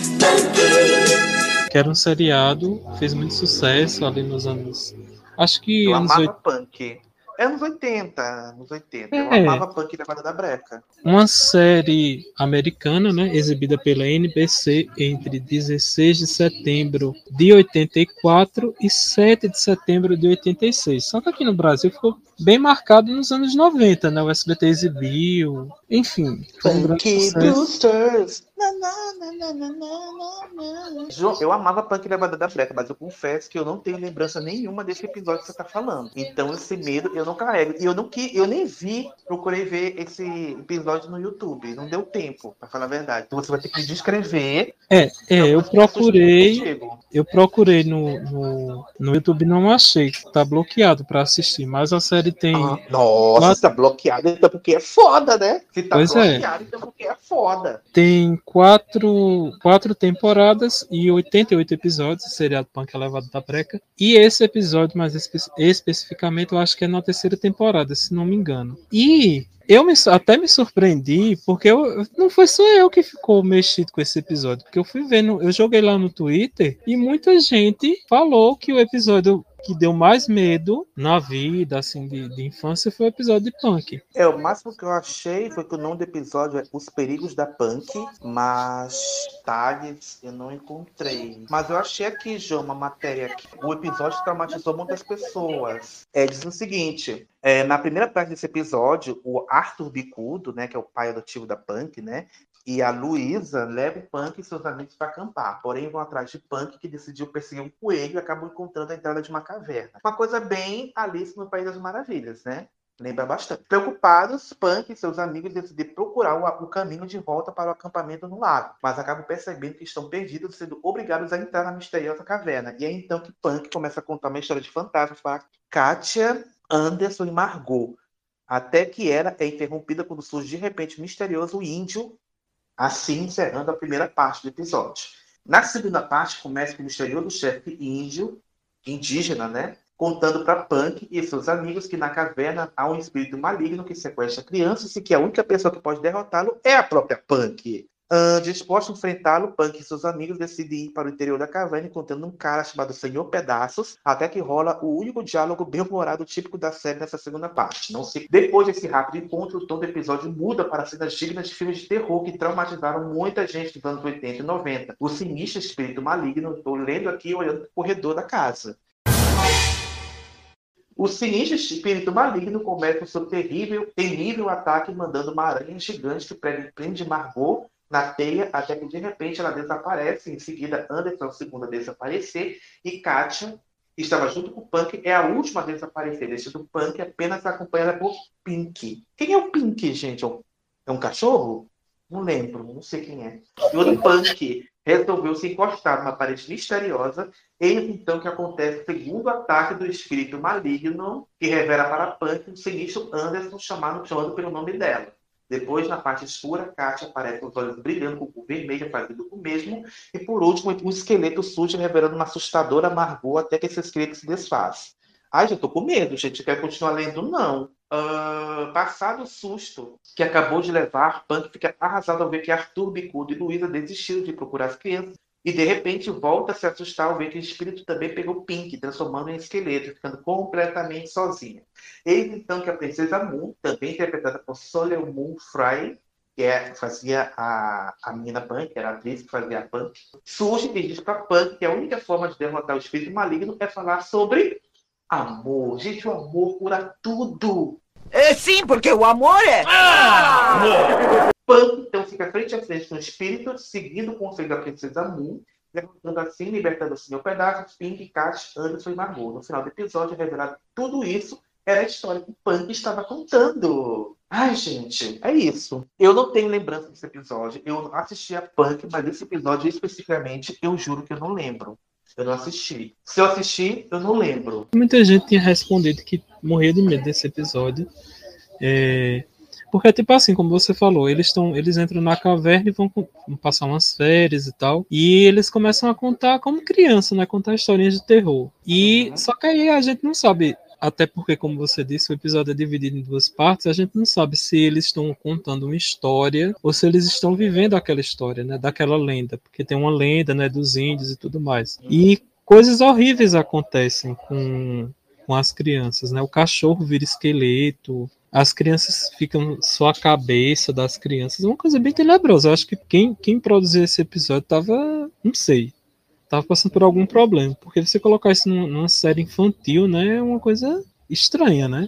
as cabeças decapitadas na parede. Que verdade. E até muita gente coloca, né, nos prints dessa cena, aquelas cabeças dos personagens e tudo mais. Aí o, o pai adotivo da Punk abandona as buscas, abandona o cachorro, aí depois aparece o, os ossinhos do cachorro. Enfim, bem aterrorizante. E, e muita gente tinha respondido, mas é porque eu não, não tô conseguindo achar aqui. Pesquisei essas coisas você tem, tem, que tirar um screenshot, amigo, porque, porque achar depois. Ih, é. Às vezes tem coisa que eu tiro o print e some. Vai ver o espírito do punk que, te, que apagou da tua, das tuas buscas. Ai, ai. Enfim, gente, teve, é, é, não só esse, como teve vários momentos de série, né, de, que aterrorizaram muita gente. Me lembro que um que me. Não é que me deu medo, mas eu fiquei triste, né? Na verdade que é o último episódio da, da, último episódio da família Dinossauros, né? Que mostra a extinção dos dinossauros, como aconteceu, né? Enfim, lógico não faz a cena da morte de todos os personagens, mas a gente já imaginava o que, que viria, né? Enfim, então é um episódio bem triste. E não sei porque na época que passava quando eu era criança, não sei se chegou a passar no Brasil esse episódio, eu que eu não lembro. Eu só vi quando o Viva exibiu a série, né? Em ordem cronológica. Aí eu vi o último episódio. Aí eu fiquei, puta merda, gente, até no final. Que bosta, cara. Que bosta sentido que, poxa, cara, eu fiquei triste, né? E o Baby, e o Baby pergunta, e a gente vai pra onde? Aí o, o, o Dino fala, a gente não vai pra nenhum lugar. Porque não, não tem pra onde a gente ir, né? A gente acabou com o mundo, que se eu não me engano é um, é um produto que ele, que ele usa e desencadeia várias coisas no meio ambiente, né? Um, É, exatamente. É, porque é, vai, vai, esse produto vai causar a extinção dos besouros, né? Os besouros que eram fundamentais para o crescimento de uma videira que começa, que são os besouros, que começam a se espalhar descontroladamente. E aí, para tentar acabar com essas videiras, ele usa um spray, uma quantidade gigante de spray que vai acabar destruindo toda a vida vegetal do planeta. E aí, vai, isso, isso dá início à era glacial, né? E é o fim do dinossauro. E aí, no final, né, o apresentador do jornal da, encerra com dizendo boa noite e adeus. Nossa, é muito triste Ai, esse episódio. Eu me arrepiei, mas é triste. É triste, né? Enfim. Tem vários, né, João? Mas a gente não vai falar de todos, porque senão a gente vai perder muito tempo aqui, porque, olha, é medo demais. Vamos voltar aqui para a listinha. Uma coisa que também que muita gente tinha medo. Eu tinha medo também. Eu tinha medo também, não vou mentir, não. Que era a zebrinha do Fantástico. Eu tinha medo da zebrinha, da zebrinha do Fantástico! Enfim, para tentar fazer a mesma voz da, da zebrinha. Seu eu, zebra! Enfim, é uma personagem, né? Uma zebra, né? Que, é, que, que fez, fez sucesso no Fantástico durante 13 anos, inclusive quando o Fantástico fez 50 anos, deixando em 2023, eles fizeram várias matérias, né? Sobre a, a história do programa, e lógico a zebrinha apareceu lá, né? A zebrinha marcou presença ela estava ela tava no ar desde a estreia do Fantástico até em agosto de 73 até a Copa de 1986 no México, né? E onde a Argentina foi a campeã naquela, naquela Copa, enfim. É, a, a Zebrinha foi criada pelo Borjalo, pelo cartunista Borjalo, e ela divulgava todos os domingos o resultado da loteria esportiva, que era uma febre na época, João. Era uma febre aloteca, né? Então, diante de qualquer resultado inesperado, Tipo assim, vamos supor que ai, a Alemanha perder para o Japão, por exemplo, seria um resultado inesperado, né? uma coisa que ninguém espera, seria a tal da zebra. E aí vem a famosa frase: Olha aí, que zebra! Olha aí, zebra, coluna do meio. E ela mexendo o olhinho, João, e ela mexendo o olhinho, aquele. Gente, aquele olhinho, João, que me dava medo. Aquele olhinho aquela piscadinha, porque a boca era um desenho, mas a boca dava uma mexidinha também. Mas o olho, o olho da zebra que dava mais. Era o olho da zebra. Nossa. Porque ele ficava fixo. Ele ficava fixo, ele não piscava, fechava totalmente, sabe? Então isso me dava medo. E aí, é, a, person... a Zebrinha nos primeiros anos era dublada pelo ator Pedro Braga, e a voz mais famosa dela era da dubladora Mar... Marilise Tartarini, que faleceu em 2014, aos 70 anos, vítima de um AVC.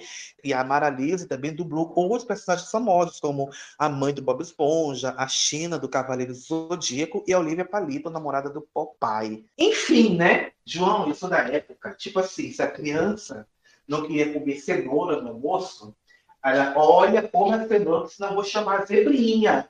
Aí a criança comia, né?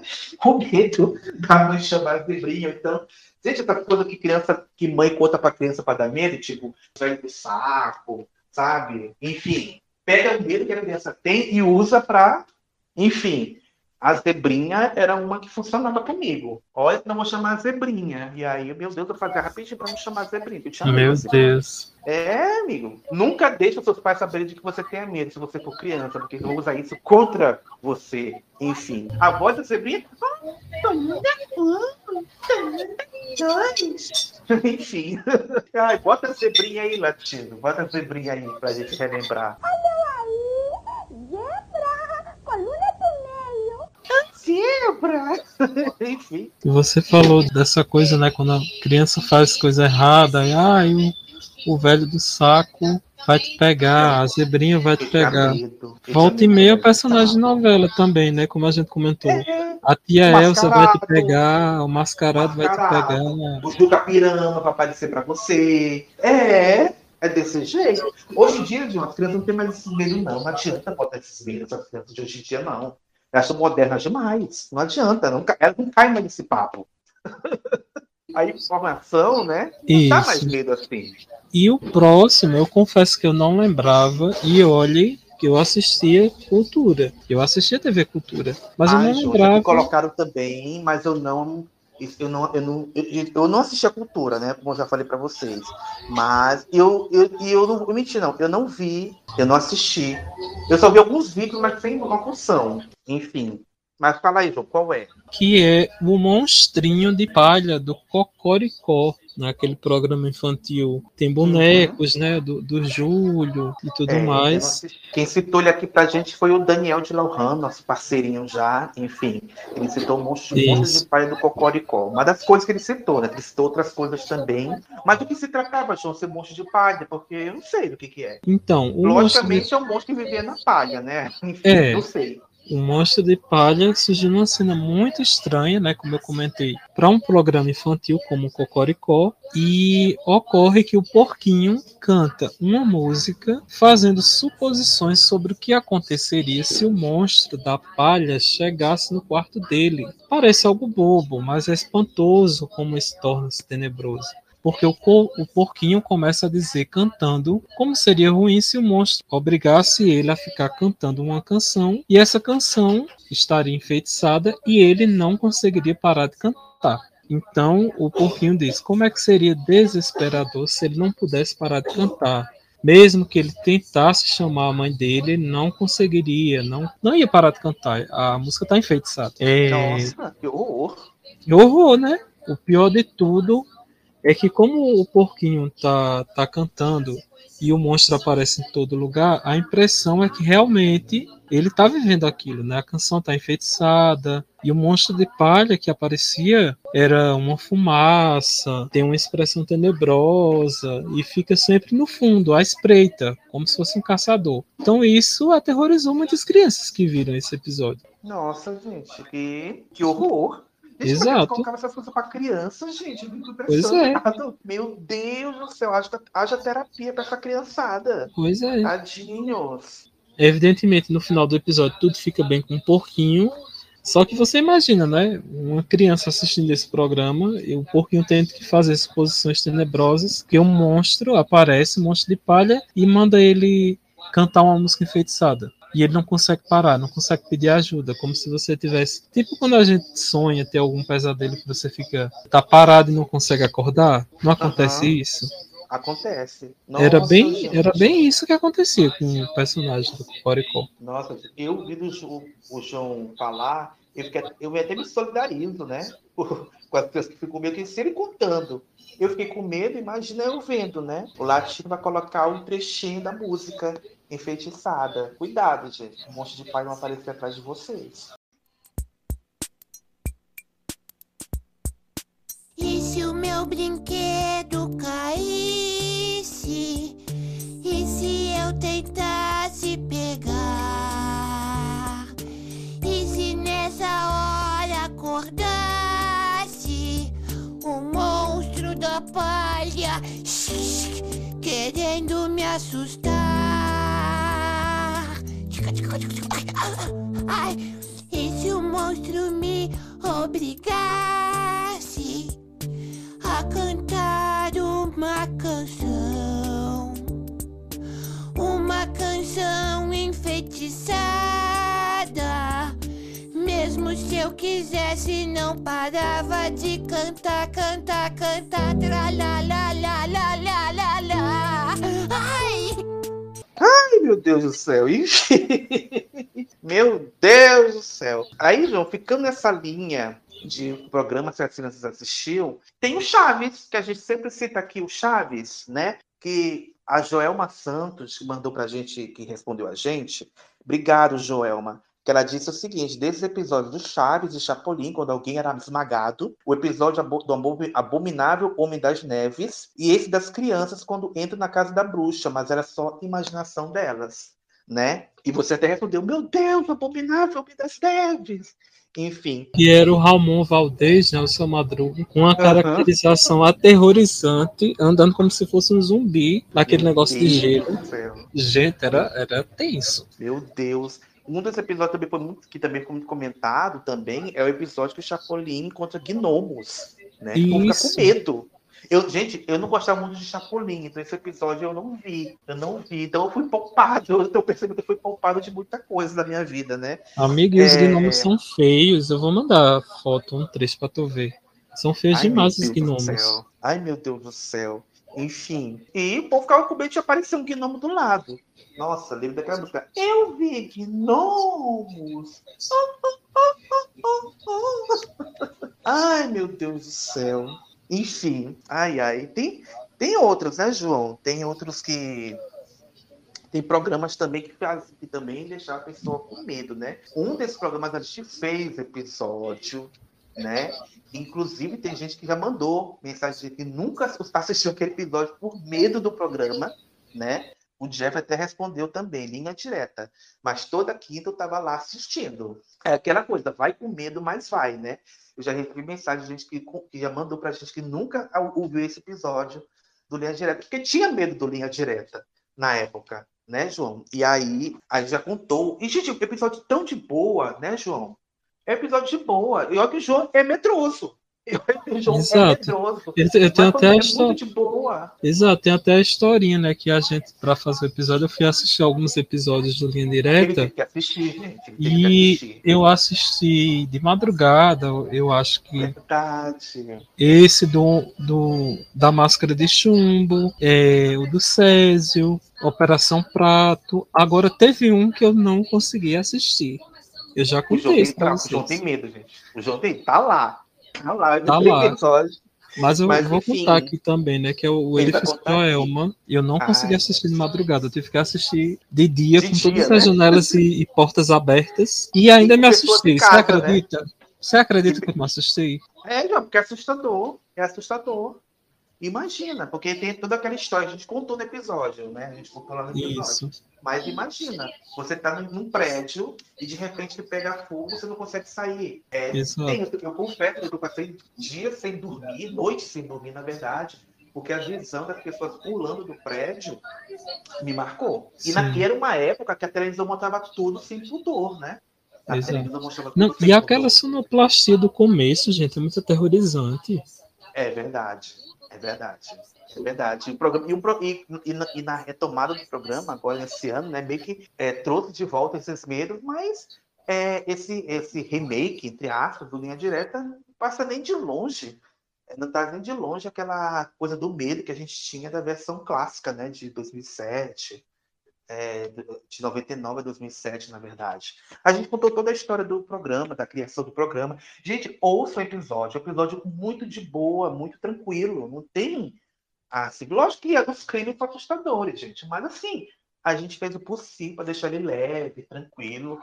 Enfim, ouçam, que é muito bom, tá? Tem episódios que eu, que eu realmente. Esse da Operação Prato, que você citou, eu não vi. Tem no YouTube. Mas eu não ouvi, não assisti ainda. É, mas eu conheço a história. Enfim, vale, ouça lá o episódio, gente. Pode ouvir de boa, ouve de dia, ouve você indo para algum lugar, ouve com gente perto de você. ai, ai. E, e é engraçado, o Fábio fala isso e é viciado em true crime, Eu podcast sou. de crime, né? Eu assisto demais, ouço demais. Assim, tem se eu tenho medo? Tenho, mas vou. Inclusive, João, vai voltar agora o, o Projeto Humanos, né? Que agora é o caso do Leandro Bossi. Que o João ficou animado, mas com medo, pô, que o João é medroso, né? Será que vai Exato. escutar? Não sei, mas enfim. Eu já tô aguardando. Eu adoro. Tudo de true crime, eu consumo bastante. Ai, Enfim, vamos deve- assistir, vamos ver, vamos ver. Também que eu não tenha tanto medo, enfim, né? Mas a galera tem medo do linha direta, enfim. Agora, João, a gente falou um pouco de lendas urbanas, né? Você contou a história do chupa-cabra, a história da bola. Qual é a bola? Bola preta? Como é que é? É a bola preta, bola não sei o quê. Bola preta cabeluda, sim. Inclusive, é, é desse, desse lance aí do, do ratinho que tem uma história pra contar. É verdade, né? Esses programas de televisão que trazem essas lendas urbanas, né? Tanto lá o Ratinho quanto o Gugu tinham esses quadros nos seus programas, né? Acho que o Ratinho tem até hoje, né, João? O Ratinho tem até hoje. Eu não assisto o É, Ratinho, gente. eu acho que sim. O o ratinho Deve era ter. histórias que o povo conta e eu adorava o quadro. É aquela coisa, gente, criança tem medo, mas assiste. É, é impressionante. É e eu isso. lembro, E no Gugu era o Lendas Urbanas que passava no Domingo Isso. Legal, né? E são basicamente a mesma coisa, gente. São essas, essas, essas lendas urbanas que o povo conta, enfim, que tinha as dramatizações, né? E efeitos visuais risíveis, é, atuações Era- era- É pra você rir, estranhas. no final das contas, é pra você rir. Trash, é coisa contas. trash. É, é trash, bobagem. É tipo aqueles filmes de terror que o SBT exibia nos anos 80. O ataque Exato. das formigas gigantes. E sabe? Enfim, eu morria de medo. A, a bolha criança. assassina, o monstro A do armário. assassina, É Um isso. lobisomem americano em Londres. Enfim, eu, eu tinha medo, mas eu, eu via. Pois é. Enfim. Mas aí eu vou contar, é rapidinho, eu tava vendo É histórias que é. o povo conta, aí isso à noite, obviamente, aí eu coloquei um colchão no chão, né, na sala, fiquei deitado no colchão e minha mãe tava no sofá, assistindo também. E era um- uma dessas histórias, e começar aquela sonoplastia aterrorizante e tal, e eu fui sentindo um arrepio, aquela coisa, aquela agonia, sabe? Menino, quando eu me virei pra janela Hum. aqui da sala, Ah. tinha um olho do tamanho Um do olho? mundo, tipo na, na fresta da janela. Meu Deus! Menino, eu tô dizendo a tu, um olho do Ah. tamanho do mundo, o olho era uma coisa estranha, tipo de fogo, colorido. Sei lá que, que moleque era aquilo. Menino, me deu um medo. Eu fiquei, eu já sou branco, eu fiquei mais branco ainda. Minha voz travou, aquele Meu bicho Deus. olhando para mim, e eu pulei em cima de mãe, da minha mãe. Tem um negócio ali na janela, tem um negócio ali na janela, chorando, desesperado. E ela, não, menina, é não, você tá vendo coisas, isso é da sua imaginação. Aí abriu a janela, não tinha nada, né? Obviamente. É porque você vê muita coisa de terror e tal, tal. Mas eu fiquei com medo, eu tive que tomar uma garapa de açúcar. Enfim, Meu Deus do céu. foi terrível. Gente. Aí passou, né? Eu fui dormir, claro. Aí no outro dia, fui tomar banho, tomar café pra ir pra escola. Aí minha mãe, ei, João, acho que era coisa do outro mundo mesmo, viu? Porque eu tava com o cabelo arrepiado ali. Meu Deus. Mas não foram verificar o que, que era, gente? Não, Nada? verificar não tinha nada, mas eu tô dizendo no outro Meu dia. Minha mãe, Deus. minha mãe disse. sugestionou, gente. Meu Deus, tadinho.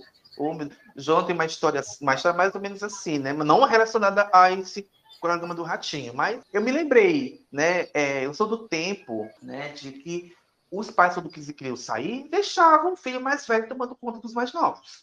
Hoje em dia isso não acontece mais, né? Acontece? Não sei. Mas eu sou desse tempo. Então eu era o mais velho, né? Eu tinha 12 para 13 anos, enfim. É, meus pais saíram, foram, acho que foram pro cinema, não me lembro. E ah, fica aí com seus irmãos e tal. Meus irmãos eram menores, eu, eu ok, beleza. Assisti televisão e tudo. A gente morava numa casa, na época, de dois andares. E do lado do nosso quarto tinha um, um portão que era trancado, tinha a porta também, e do outro lado tinha como se fosse uma, uma, uma sacada. Mas ela, ela não dava de frente para a parte da frente da casa, dava para os telhados. Né? Então a gente via os telhados, vizinhos, enfim, ela, ela ficava atrás da casa, não ficava na frente. E aí, determinada hora, a gente começou a ouvir um barulho, João, de sacola vindo de lá. E a gente ficou com medo, em pânico, porque a gente pensou que alguém deve ter subido pelo telhado e mexido alguma sacola para, sei lá, pegar alguma coisa para quebrar a porta, para roubar. Em vez de essas maiores loucuras, o barulho da sacola, tipo uma sacola de plástico, se intensificando, a gente com medo. E na época não tinha celular para a gente ligar e mamãe, vem para casa rápido, acontecendo isso, aquilo. Não tinha, a gente tinha que rezar para papai e mamãe voltarem o mais rápido possível. E aí passou um tempo, passou um tempo, até que a gente escutou o barulho da porta abrindo. Chegaram e os meninos foram correndo. Tem alguém lá em cima, tem alguém lá em cima. Aí chegaram e ouviram o barulho da sacola, né? Aí o pai foi olhar, estancou a porta, que era um cadeado, né? Abriu a porta e aí foi ver o que que era, com um porrete na mão. Sabe o que que era, João? Sabe o que que O era? O quê? Era uma sacola que voou, prendeu no varal, ficou presa no varal e ficou lá, fazendo Meu barulho, Deus com vento. Basicamente isso. Meu Deus do céu. Gente, do... é, gente, olha, enfim. O que o medo faz, né? Mas no O dia que que eu tava medo faz, vendo, né, que eu tava vendo o episódio de Edifício Joelma de dia, eu me assustei com uma sacola também. Pensei que era um vulto, mas era uma sacola. Meu Deus. É.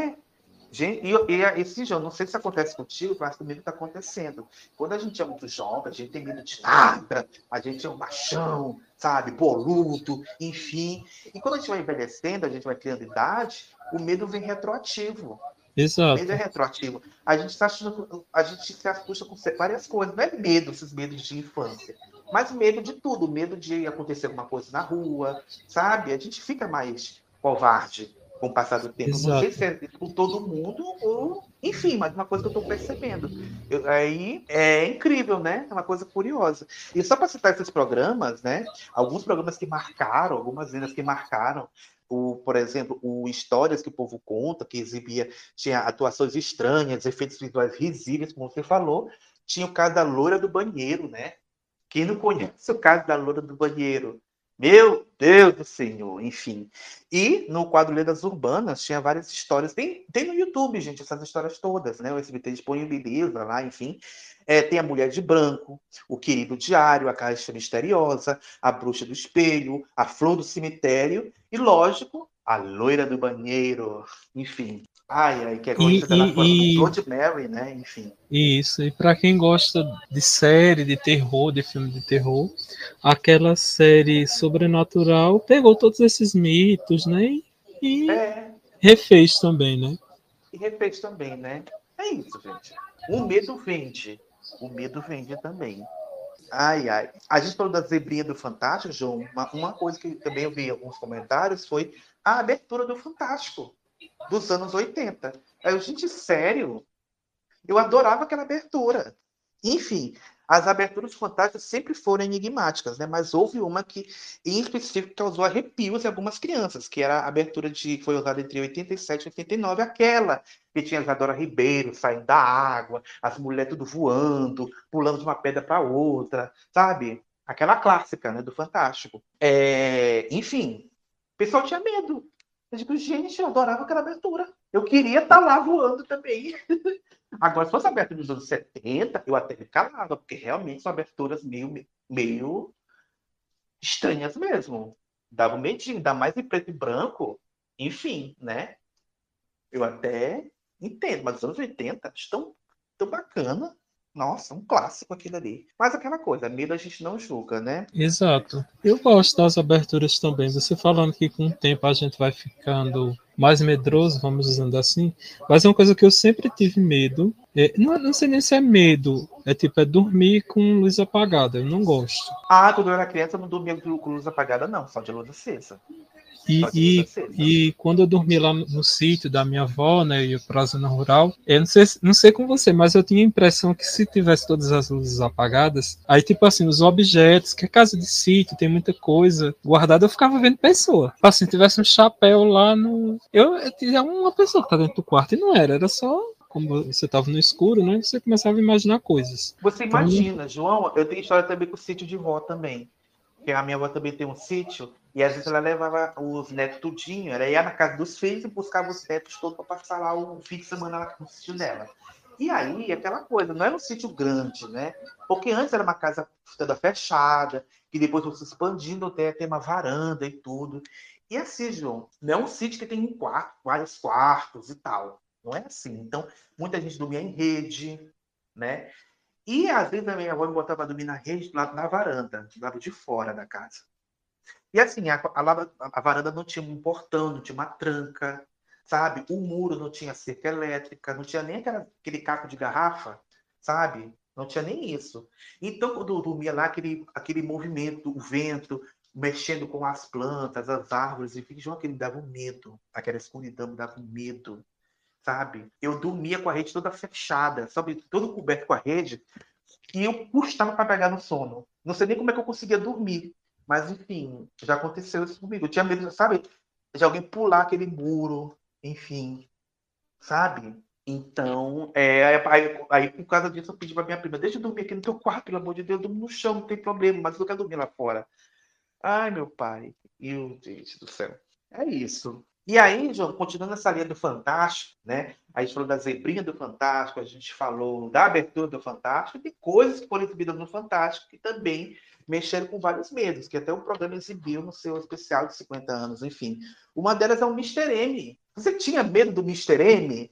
O Mr. M era interpretado pelo, mágico, né, ilusionista, que era o, na, as identidades era o, era o Val Valentino, que era o nome dele, enfim. Ele, ele tem vários nomes, né? Mas o Mr. M ficou marcado, né? No Brasil, por exemplo. E ele revelava os segredos dos truques de ilusionismo, né? E aparecia, ele tinha um quadro fantástico, é, narrado pelo Cid Moreira, Enfim, ele foi um fenômeno, João, no Brasil. Então tinha produto, eu não sabia disso, ele tinha produtos essenciais vendidos pela Estrela, né? E o visual dele que não era muito assim, né? Era uma máscara preta com linhas brancas, enfim. E acho que a narração do Cid Moreira que também dava um medo, né? Mr. o Senhor do Mistério, enfim. Eu acho esse conjunto também todo, na né? narração, com o visual dele, enfim, dava um certo pânico, né? Eu não tinha medo do Mr. M, não, gente. achava ele de boa. Mas acho que as crianças, né, João? Criança, enfim, acho que tinha mesmo.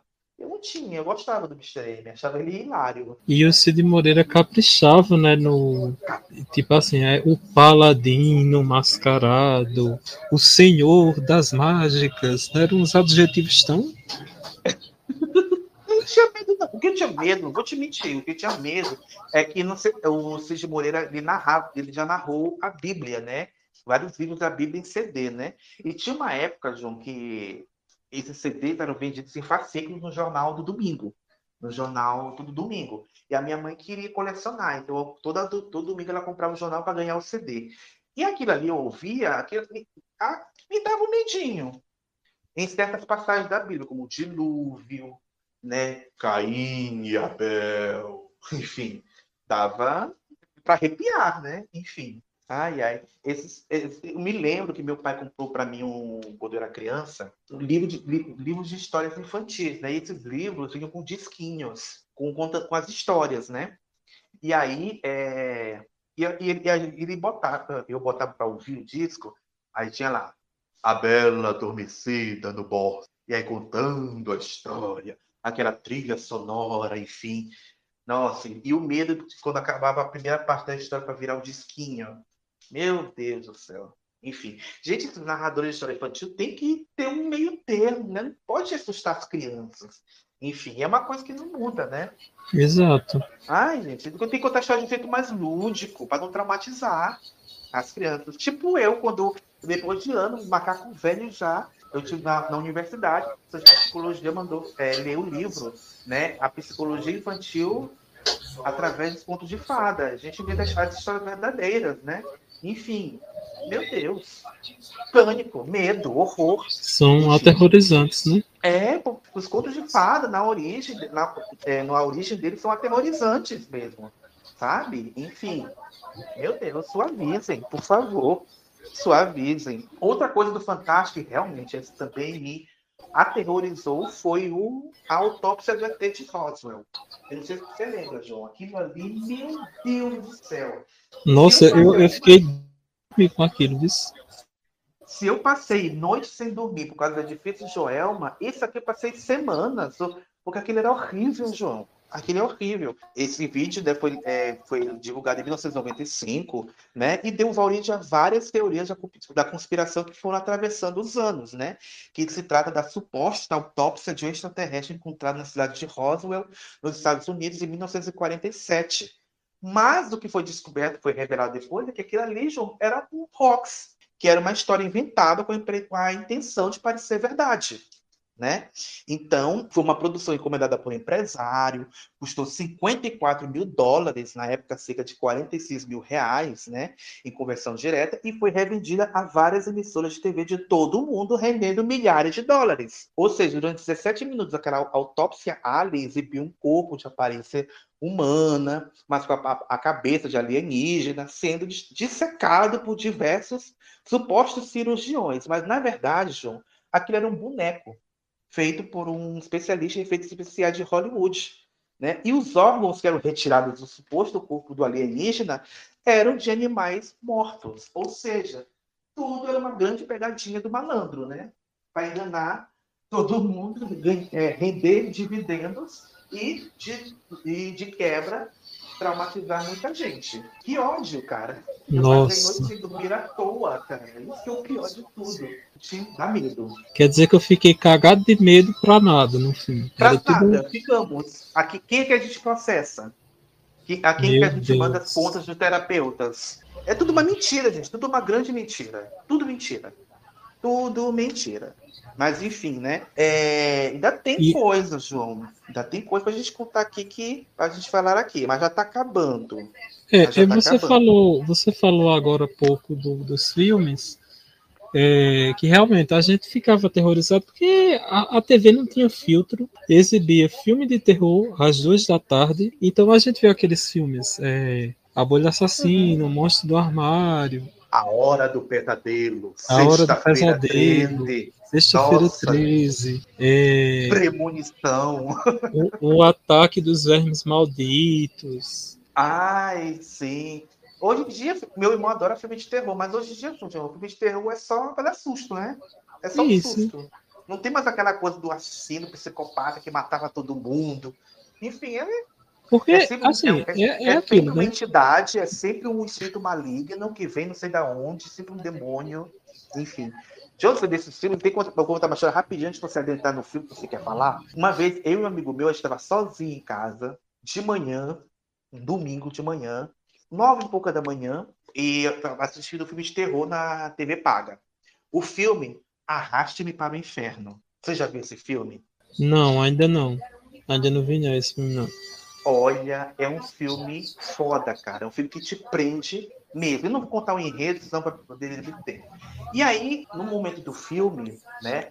é, mostrando lá, que sempre mostra a protagonista é sempre uma mulher, né? Uma mulher que é aterrorizada, enfim, vai procurando um especialista. Ele pega vários livros de uma biblioteca e mostra lá espíritos antigos, malignos, enfim. E eu nunca esqueci, João. O nome do espírito lá, Lâmia. Eu, eu nunca procurei no Google para saber se esses nomes são reais. Enfim, né? E aí que é o- um bode. E aí tem uma cena, João. Tem uma cena que ele que ela tá em casa, é, ela sente uma- a presença, o barulho e tal, e ela se tranca no quarto e ela escuta uma batida na porta. Olha a sonoplastia. Meu Deus. Capricha da sonoplastia, né? Nem precisou latido colocar. E aí, João, ela via na fresta da, da porta pé- a sombra do pé do bode. Aí, meu Deus, é o Lâmia, meu Deus do céu, a gente com medo da televisão. Aí, na mesma hora, na, na, na, na porta de casa. Aí, ah! a gente começou a Meu, gritar. meu Deus. Sabe quem era que bateu na porta de casa? Quem? E a porta era de, e a porta era de ferro, João, aqueles portão de ferro. Testemunha de Jeová. Meu pai. Ah, então era pra ter medo mesmo. Aí eu, puta que pariu, cara! Que ótimo! Meu Deus do céu, gente. Meu Deus. Na hora que o pé do bode aparece, a testemunha de Jeová batendo na porta. Meu é pra dar Deus. medo ou não é pra dar medo? Meu Deus do céu. cena. João, a gente deu um grito tão grande. Porque a gente tava concentrado no filme. O filme prende Uhum. mesmo. Assista, se você tiver no. Se tiver alguma plataforma, assista pra você ver. Mas, gente, é Porque filme de terror é aquilo, né? Você realmente tem que se sentir com medo, né? Da, daqueles filmes. Pode dar medo. E- Tipo assim, aí mostra lá na, na tela, a pessoa andando lá, parece espírito atrás dela, ela vira, o espírito, aí a câmera sai, a câmera volta, o espírito some, aí depois a câmera volta, o espírito corre pra frente pra gente. Exato. É pra gritar. É. Só que esses que a gente via no SBT, na Globo, e antigamente era um filme trash. Então, se a gente for ver hoje, a gente vai até rir, né? De algumas Pois coisas. é. Mas, por exemplo, Nunca- é. A Volta dos Mortos-Vivos. Eu, eu ficava dias sonhando, tendo pesadelo, com aquele povo todo de zumbi. Uhum. Mas um que eu realmente me, me deu medo, né? Que eu tenho medo até Me deu hoje. também. Me deu também. É é Aracnofobia. É. Esse filme é. Meu Deus do céu, eu até tossiu. Esse filme, gente, é muito tenso. Porque é uma Isso. coisa, porque é uma coisa real. Aranha. Exato. Existe. Aranha existe, tá lá. Entendeu? O, o filme, quando ele é real, ele, você fica com mais medo, ele se torna mais possível medo. com alguma É coisa real, né? Porque, por exemplo, É tinha um filme também lá no SBT que era de aranhas gigantes. Acho que aranhas Uhum. gigantes o nome, mas a gente sabe que aquilo não existe. Até porque Uhum. era, era. Você via que os efeitos eram toscos. E esse não. Esse é muito bem feito. Muito bem feito. Muito bem E- feito. Esse, esse filme. Acho que, foi, acho que foi na Globo que eu assisti, João, esse filme. Acho que foi na É, Globo. porque pa- pa- eu lembro de ter visto na sessão de sábado, eu lembro de ter visto no cinema em casa do SBT, enfim, transitou entre Globo e SBT, mas é um filme muito bom, acho que é o melhor do gênero. Não tá É, em, em plataforma de streaming nenhuma. Nenhuma. Nenhuma. Não sei nem se tem no YouTube. Não. Se tiver, deve ter cenas, enfim. Mas para quem não conhece Aracnofobia, né, João? É um filme de 1990, dirigido pelo Frank Marshall. E qual é a história? É o, a história do, do médico chamado Ross James, interpretado pelo Jeff Daniels, que é um médico que, juntamente com a família, vai morar numa cidade no interior da Califórnia. E aí, o, de repente, todos os pacientes desse médico começam a morrer misteriosamente, né? E aí é, passa a se suspeitar gradativamente que as mortes tenham sido provocadas por aranhas que existem na sua casa. O médico, o próprio médico, ele, ele tinha medo de aranha, ele era aracnofóbico, né? E aí o que se passa na cidade pode ser a solução para ele acabar com o medo que o persegue desde a infância. Aquela coisa, se você tem medo de uma coisa, enfrente esse medo, né? Enfim, e aí é, a cena mais marcante no filme era uma cena que ele bebê no berço, aí aparece uma aranha, a aranha passa pelo rosto dele. Meu Deus, João. Meu Não, Deus e, e, e uma das mortes, que o cara vai calçar o tênis e morre, né? aranha dentro, né? Tem Tem uma uma aranha aranha dentro, dentro. a aranha pica o, o pé dele ele morre. E Até desde- hoje, João. Até hoje, hoje. para pegar um tênis, eu tenho que bater no tênis, Mas é o tirar certo, né? ele. Mas é o certo, porque geralmente sapato fica onde? Embaixo da cama, uma Exato. sapateira, que é um lugar escuro, né? Mas é o certo. Aí pode entrar uma aranha, pode estar um escorpião, um- sabe? Aí você mete o pé e pá, no instinto de pica. Exato. É o certo mesmo. É o certo. Enfim, essa cena do, do pé picado no sapato é também marcante. E a cena final, né? Que ele sobe no, no porão da casa dele, tá infestado de aranhas, né? O ninho, né? Ele disse: Eu tenho que ninho de matar tá você, na casa dele. maldita. Nossa, gente, esse filme é muito tenso. E a notícia mais tensa que saiu uns anos atrás é que esse filme vai ganhar um remake. Esse filme vai ganhar um remake, João.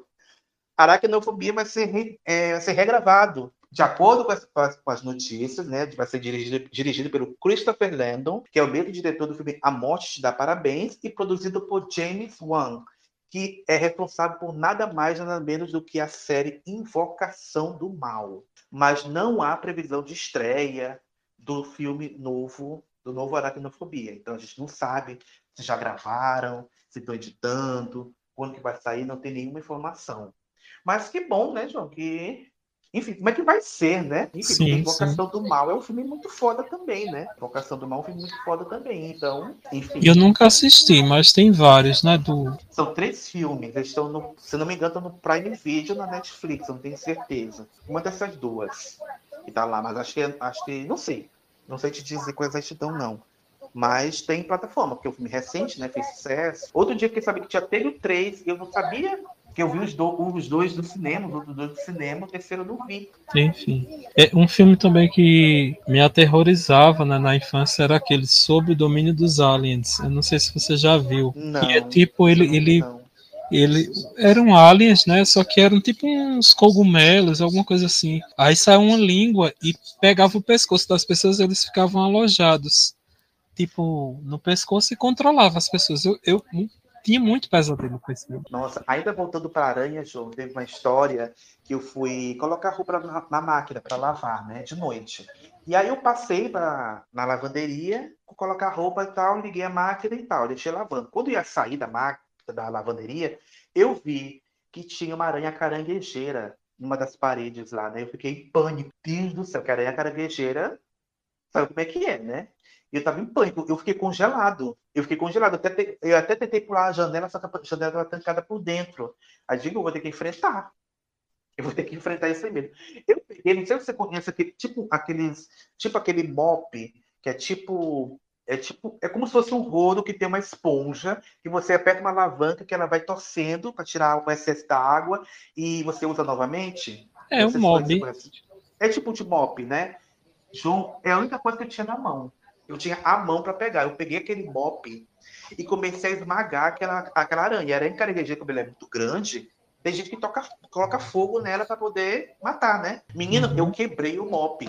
Eu quebrei Meu o Deus. mop matando a aranha. Mas ela morreu. Mas ela Morreu. morreu. Você venceu.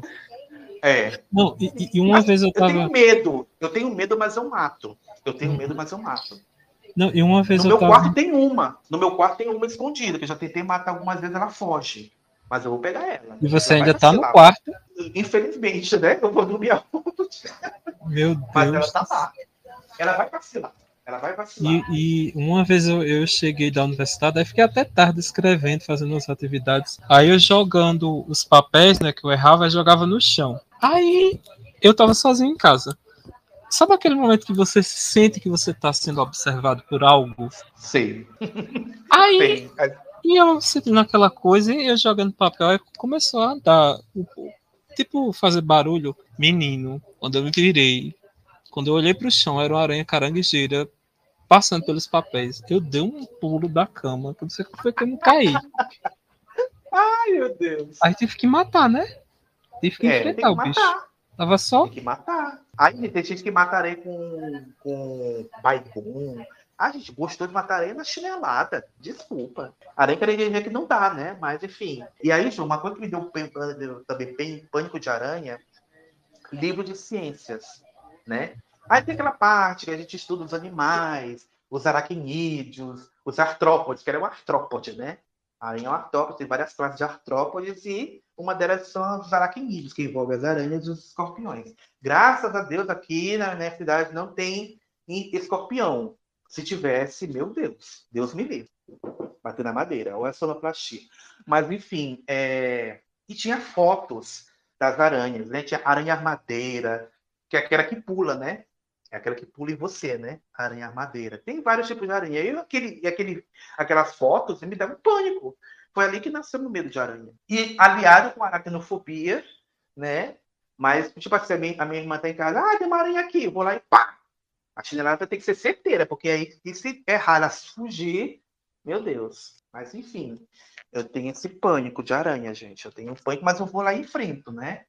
Então, não sei se pode ser considerado um pânico, né? Porque pânico te congela, né? Você fica sem ação, né? Enfim. Isso.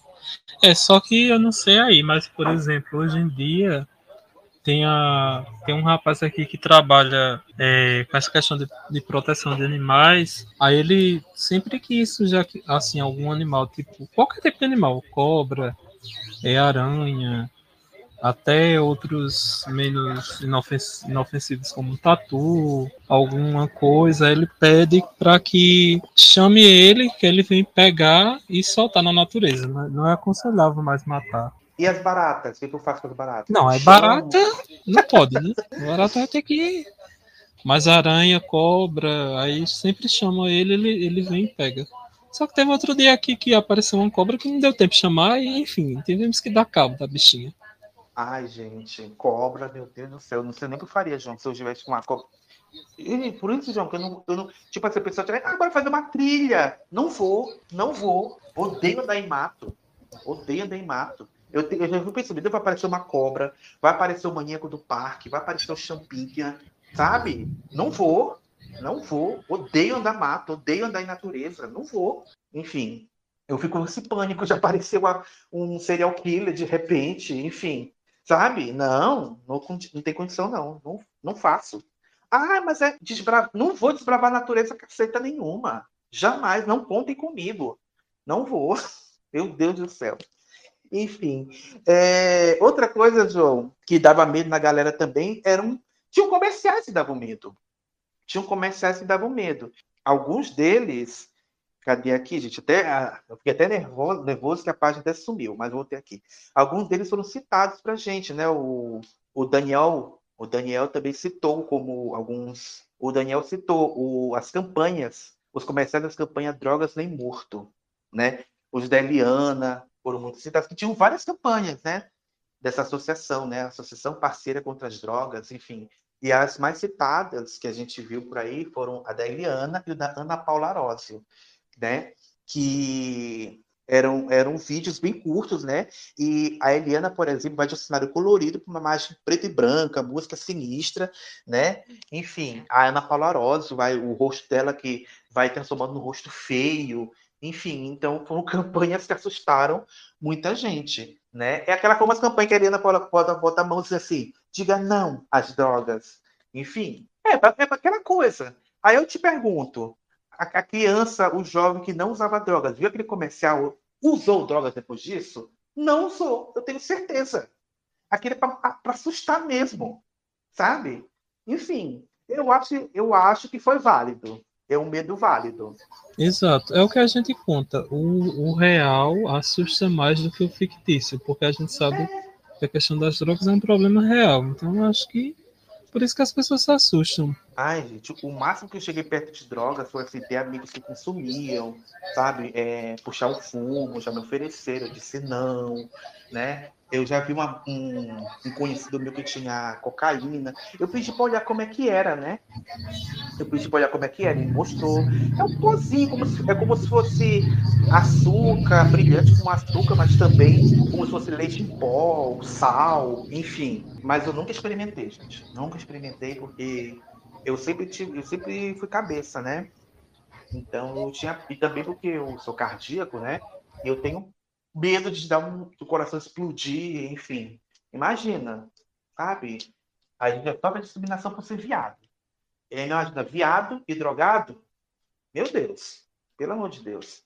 Então, é uma coisa que eu nunca tive vontade de experimentar. Eu acho o máximo de que eu experimentei de droga foram as lícitas, né? Cigarro, que eu não gostei. Eu até já contei a história uma vez aqui. É, cerveja, bebida, enfim mas nada que é, me tirasse do meu estado normal. Eu sempre fui mais consciente em relação a isso. Eu não gosto de onde ver, por exemplo, cena de infarto. Eu tenho medo de ter um infarto. Mas eu não sei se é, teve um, na, nos anos 2000, teve um jogador de futebol que morreu, teve um infarto em pleno campo de futebol, em pleno jogo, não sei se lembra desse caso, até esqueci o nome dele. Enfim, eu, eu, eu, eu, assisti, eu, eu assisti essa matéria no programa da Olga Bon Giovanni, quando apresentava o Bom Dia Mulher, e ele botava a imagem repetindo toda hora, a imagem dele tendo ataque e caindo no chão. Então aquele deu medo de ter um infarto. Assim, se eu fosse escolher, se, se me desse, se, se me fosse dado o privilégio de escolher como que, como que eu preferia morrer, a única que eu não queria era um infarto. Então, por isso que eu não fumo, não bebo, sabe? Então, eu procuro me cuidar para o coração continuar direitinho. Eu morro de medo, sabe? Enfim, é uma coisa que eu não quero sentir nunca, né? Mas é isso. é isso. Então, por isso nunca usei drogas, nem nada do tipo. Porque a gente estuda, explico na, na escola, a gente lê as matérias e a gente vê as consequências, a gente vê os efeitos né, de quem usa, enfim, essas drogas pesadas, tipo cocaína, heroína, LSD, crack, enfim. E a gente fica com medo, né? No meu caso, funcionou. O medo ajudou, né? Me... No meu caso, ajudou, ajuda, ajudou mais porque, por exemplo, aquelas fotos em, em carteira de cigarro. Eu acho que a gente já contou tudo, né, João? Tem alguns medos aqui que eu vi que também foram muito comentados. Eu não vou nem me aprofundar muito, porque, enfim, acho que já passou muito tempo. Eu só vou citar, tá?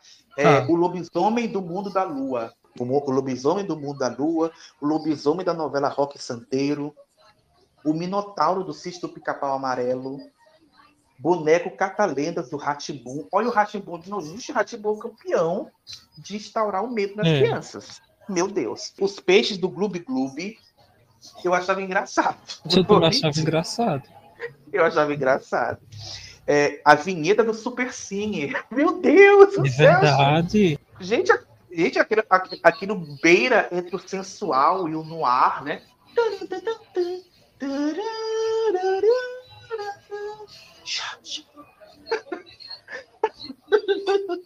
Ah, isso aqui a gente devia ter citado, João. Isso aqui a gente devia ter citado. Música do plantão do domingo legal. Isso dava Nossa, medo. Sim, sim. Isso dava medo. Coloca aí, latino. Gente, isso não dava medo, pelo amor de Deus. Principalmente quando aquela mulher foi visitar o Carandiru, o Carandiru. que achou um monte de espírito.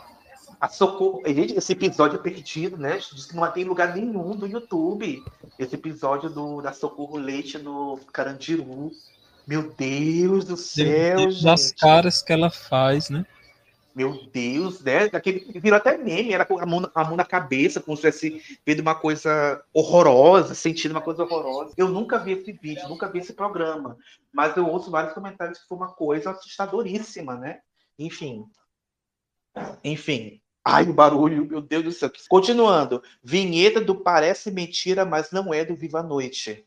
Você tem aí, Latino, para colocar para me refrescar a memória, porque eu não lembro. Vinheta do Parece Mentira, mas não é, do Viva a Noite. Ai, Gente do céu. Vinhetas do horário de verão. Não vamos questionar, né, João? Não vamos questionar, não. É. É, mensagem do Chico Xavier nos intervalos do Sabadão Sertanejo. Ah, gente, vocês tinham medo daquilo? Uma mensagem de paz, de amor, de esperança. Pois é. Eu acho que é por causa da, da narração, João. Narração quem fode tudo. É a narração, tenho certeza. Porque, assim, voltava do intervalo, tinha a mensagem do Chico Xavier, e botava uma, uma imagem de céu, de plantações, de som, assim, na sombra, né? E aí tinha aquela narração e Chico Xavier. Bota uma aí, Latino, pro povo ouvir, pro povo lembrar. Ah, eu lembrei agora do Zé do Caixão na Band, os filmes. Zé do Caixão, gente. Aquelas unhas enormes, gente, meu Deus. Gente, eu fico imaginando como é que é pra querer me coçar a bunda. Aquela unha. Pra ele limpar a bunda. Depois de fazer cocô. E com certeza ficava um cocô preso ali naquela unha, gente. Me desculpa. Olha as coisas que eu penso. É tipo ver essas mulheres essas mulher com unha enorme. Eu já penso logo, gente, quando o cu coça. Como é que faz? Meu Deus. Ah, olha as coisas que eu penso. É, é, ET de Varginha, Santa que chorava sangue, a menina que chorava vidro. Tinha isso, né, João? A Santa que chorava sangue. Meu Deus do céu, gente. Olha. Olha, outro medo que também é recorrente. Bento Carneiro, vampiro brasileiro, do Chico Anísio. Mas realmente, Bento Carneiro era feio. O Bento Carneiro era feio. Era feio. Era feio demais, meu Deus do céu. É, a coisa do TV Pirata, o latininho do Faustão. Você lembra do latininho do Faustão, gente? Que era um anãozinho vestido de latino. Latino, não é o nosso latino, é o latino Ah, é homem verdade. que leva. Lembra? Enfim, o homem do sapato branco. Meu Deus céu, minha mãe falou esse. Ela tinha medo do homem do sapato branco. Isso é do tempo dela. Que era o Jacinto no, Nogueira Filho, acho que era esse o nome dele. Até o Maurício Stassi fez um livro, né, sobre ele, enfim. Que era o cara que mostrava na abertura do programa ele andando, só focava, só focava os pés e usando sapato branco, né? Basicamente, era, foi o criador desses programas de Mundo Cão, né? Isso. É, Ah, se a gente for falar, tem que falar de Gil Gomes, que dava medo. Ah, Gil Gomes, nossa! Aquela vinheta do Aqui, Agora. Tadã! Meu Deus do céu. Nossa. É, a Mulher de Branco, da novela Tieta. Um amigo meu tinha medo da, da Mulher de Branco. Ele me contou, eu perguntei para ele. É, o boneco Caquinho, filho do Cacotinho do Sai de Paz. Gente, aquele era muito feio, gente. Meu Deus. O boneco Ah, eu achava deitado. engraçado. Eu achava Ele engraçado. levantava do nada, deitava do nada, sabe? Aquilo era muito feio. Acho que por isso que trocaram e botaram uma criança na, na temporada seguinte. Meu Deus do céu. Ai, eu tenho que lembrar que um que me dava medo, o personagem do Cláudio Marques em Fera Ferida. Ah, o Coveiro Orestes, que Me falava dava dos medo. mortos. Isso. Meu Deus do céu. Depois passou. Passou, né? Passou, né? É, a cobertura da Guerra do Golfo Pérsico em 1990. É, porque assim, né? Pra gente que era criança, era a primeira notícia de guerra que a gente tinha, né? Enfim, a gente achava que o mundo ia acabar mesmo. Toda hora tinha flashes ao vivo da Guerra do Golfo. Enfim.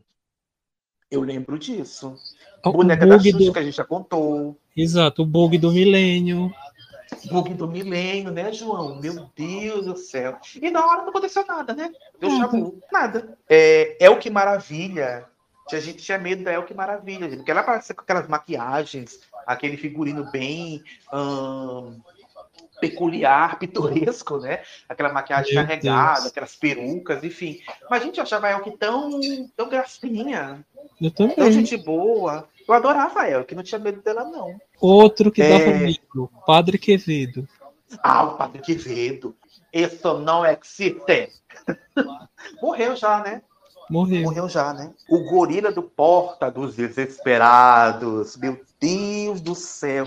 Eu achava que uma- uma palhaçada tão grande que eu achava Sim. engraçado, gente. Mas achei um susto, né, gente? Se eu escolher a porta, o gorila sair, né? Exato. Um E, a. Monga, a Monga que aparecia nos circos. Ai, gente. Meu Deus do céu. O ma... Ainda toda essa coisa dos, dos, dos macacos, o povo tinha medo, os mais antigos, né? Tinha medo do gorila da abertura do Planeta dos Homens. Gente, a capa desse episódio vai estar cheia, viu? A capa desse episódio vai estar cheia. a abertura do Fantástico, já que falamos aqui um pouco, e, por final, a transformação do rosto do Gugu no Domingo Legal. Meu pai do céu. Aquela musiquinha me dava mais medo do que a transformação em si, gente. Não vou mentir. A musiquinha que tá de fundo. Não sei se o Latino vai conseguir colocar, mas. É, porque vai transformando, né? O rosto, o rosto de homem, o rosto de mulher, enfim, né? É isso. Ah, eu É tinha medo do Sérgio Cabeleira também, daquela novela. Ah, é, porque ele tinha, ele tinha aquela coisa da lua, né? No final ele vai pra lua, né? Dava medo mesmo, olha só. E se a gente for puxar aqui, é muita coisa que vai dar medo.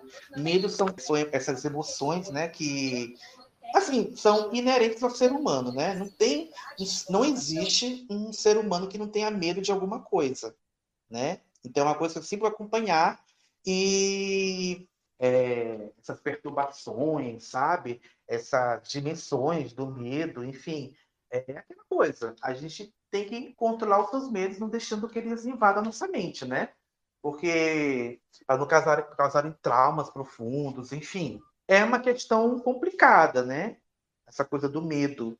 Então, é aquela coisa, como a gente, como a gente pode vencer esse medo? Entendendo esse medo, não evitando, conversando so- sobre esse medo e sempre, né? Faça uma terapia, ajuda, né? A, terapia ajuda. Enfim, por exemplo, eu tenho um, um pânico de altura, por exemplo. Mas é, eu já fui em roda gigante. Assim, é, acho que o meu maior medo da roda gigante não é nem a roda gigante em si. É tipo assim, eu andar na roda gigante e ela travar e eu ficar lá em cima, no meio da roda, travado lá em cima. Sabe? Eu, eu- quando eu ia, ia em roda gigante, eu, eu, eu rezava para. Tipo assim, se quando fosse, alguém fosse descer, eu estar mais ou menos lá embaixo, não ficar tão alto. Porque, nossa. E aqui, João, teve um caso, muitos anos atrás, caso de uma menina que foi andar numa, que foi brincar na roda gigante, e ela tinha o cabelo muito comprido. Muito comprido. Eu não sei te dizer como isso aconteceu, porque eu quando vi- era, era muito criança quando saiu na televisão, na televisão local daqui. Mas o cabelo dela ficou preso numa das engrenagens da roda. E aí foi uma gritaria para poder, pra poder é, pararem a roda, para poder subir alguém, para cortar o cabelo, sabe? Enfim, meu Deus. Meu Imagina. Deus. Não, O cabelo e, tinha que ser muito longo para poder prender na engrenagem da roda, meu pai, do Senhor.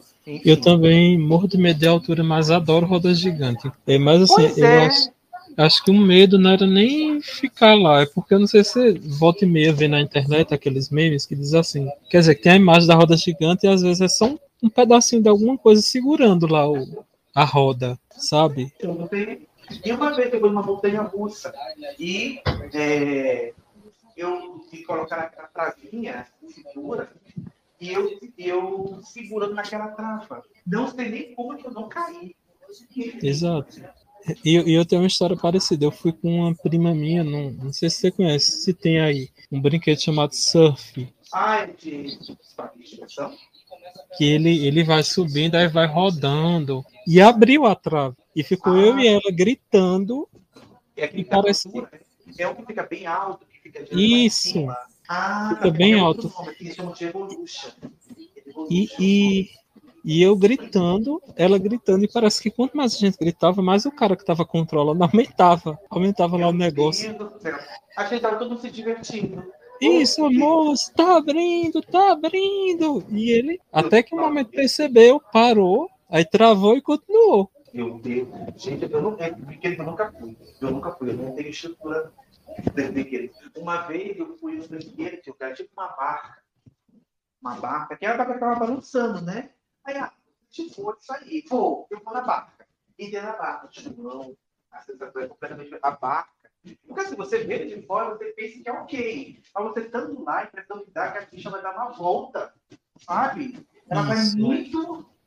Enfim, eu, eu, eu, eu, comecei a segurar a mão, o braço de uma moça estava do lado, com que estranha, e, e gritando, ela nervosa, ela pô, passa a da minha cabeça, calma, calma, vai passar, tá acabando. Meu Meu Deus. Deus do céu, gente. É isso, gente. Medo. É, o medo é ao ser humano. É, a gente tem que conhecer o medo, enfrentar o medo e, e superar, né? E superar, não deixando que esse medo te traumatize. Porque E normalmente são coisas que a gente vai acabar enfrentando na vida, né? Enfim. Mas hoje a televisão tá tão careta que nem dá medo mais de nada hoje em dia. Enfim, então as crianças de hoje podem respirar aliviadas, né? Mas tem aí a internet para assustá-las, né? Enfim, não passa mais na TV, mas está na internet. Enfim, gente, esse foi o nosso episódio especial de Halloween. É, espero que vocês tenham curtido. É um episódio que eu queria fazer há muito tempo, mas nunca deu certo. E agora surgiu a oportunidade. E olha só, caiu perfeitamente, caiu no dia do Halloween, né? Enfim, qual é o medo que te marcou? Qual o seu maior medo de infância, medo de alguma coisa da televisão? Enfim, compartilhe pra gente faça de conta nós somos seus terapeutas, enfim. E aí, gente, acabou o episódio de hoje. Semana que vem a gente está de volta com mais um episódio do Critério. Não esqueça de seguir a gente nas redes sociais, de curtir esse episódio no, nas, nas, plataformas, dê cinco estrelas, compartilhe, curta, divulgue, ajude a gente.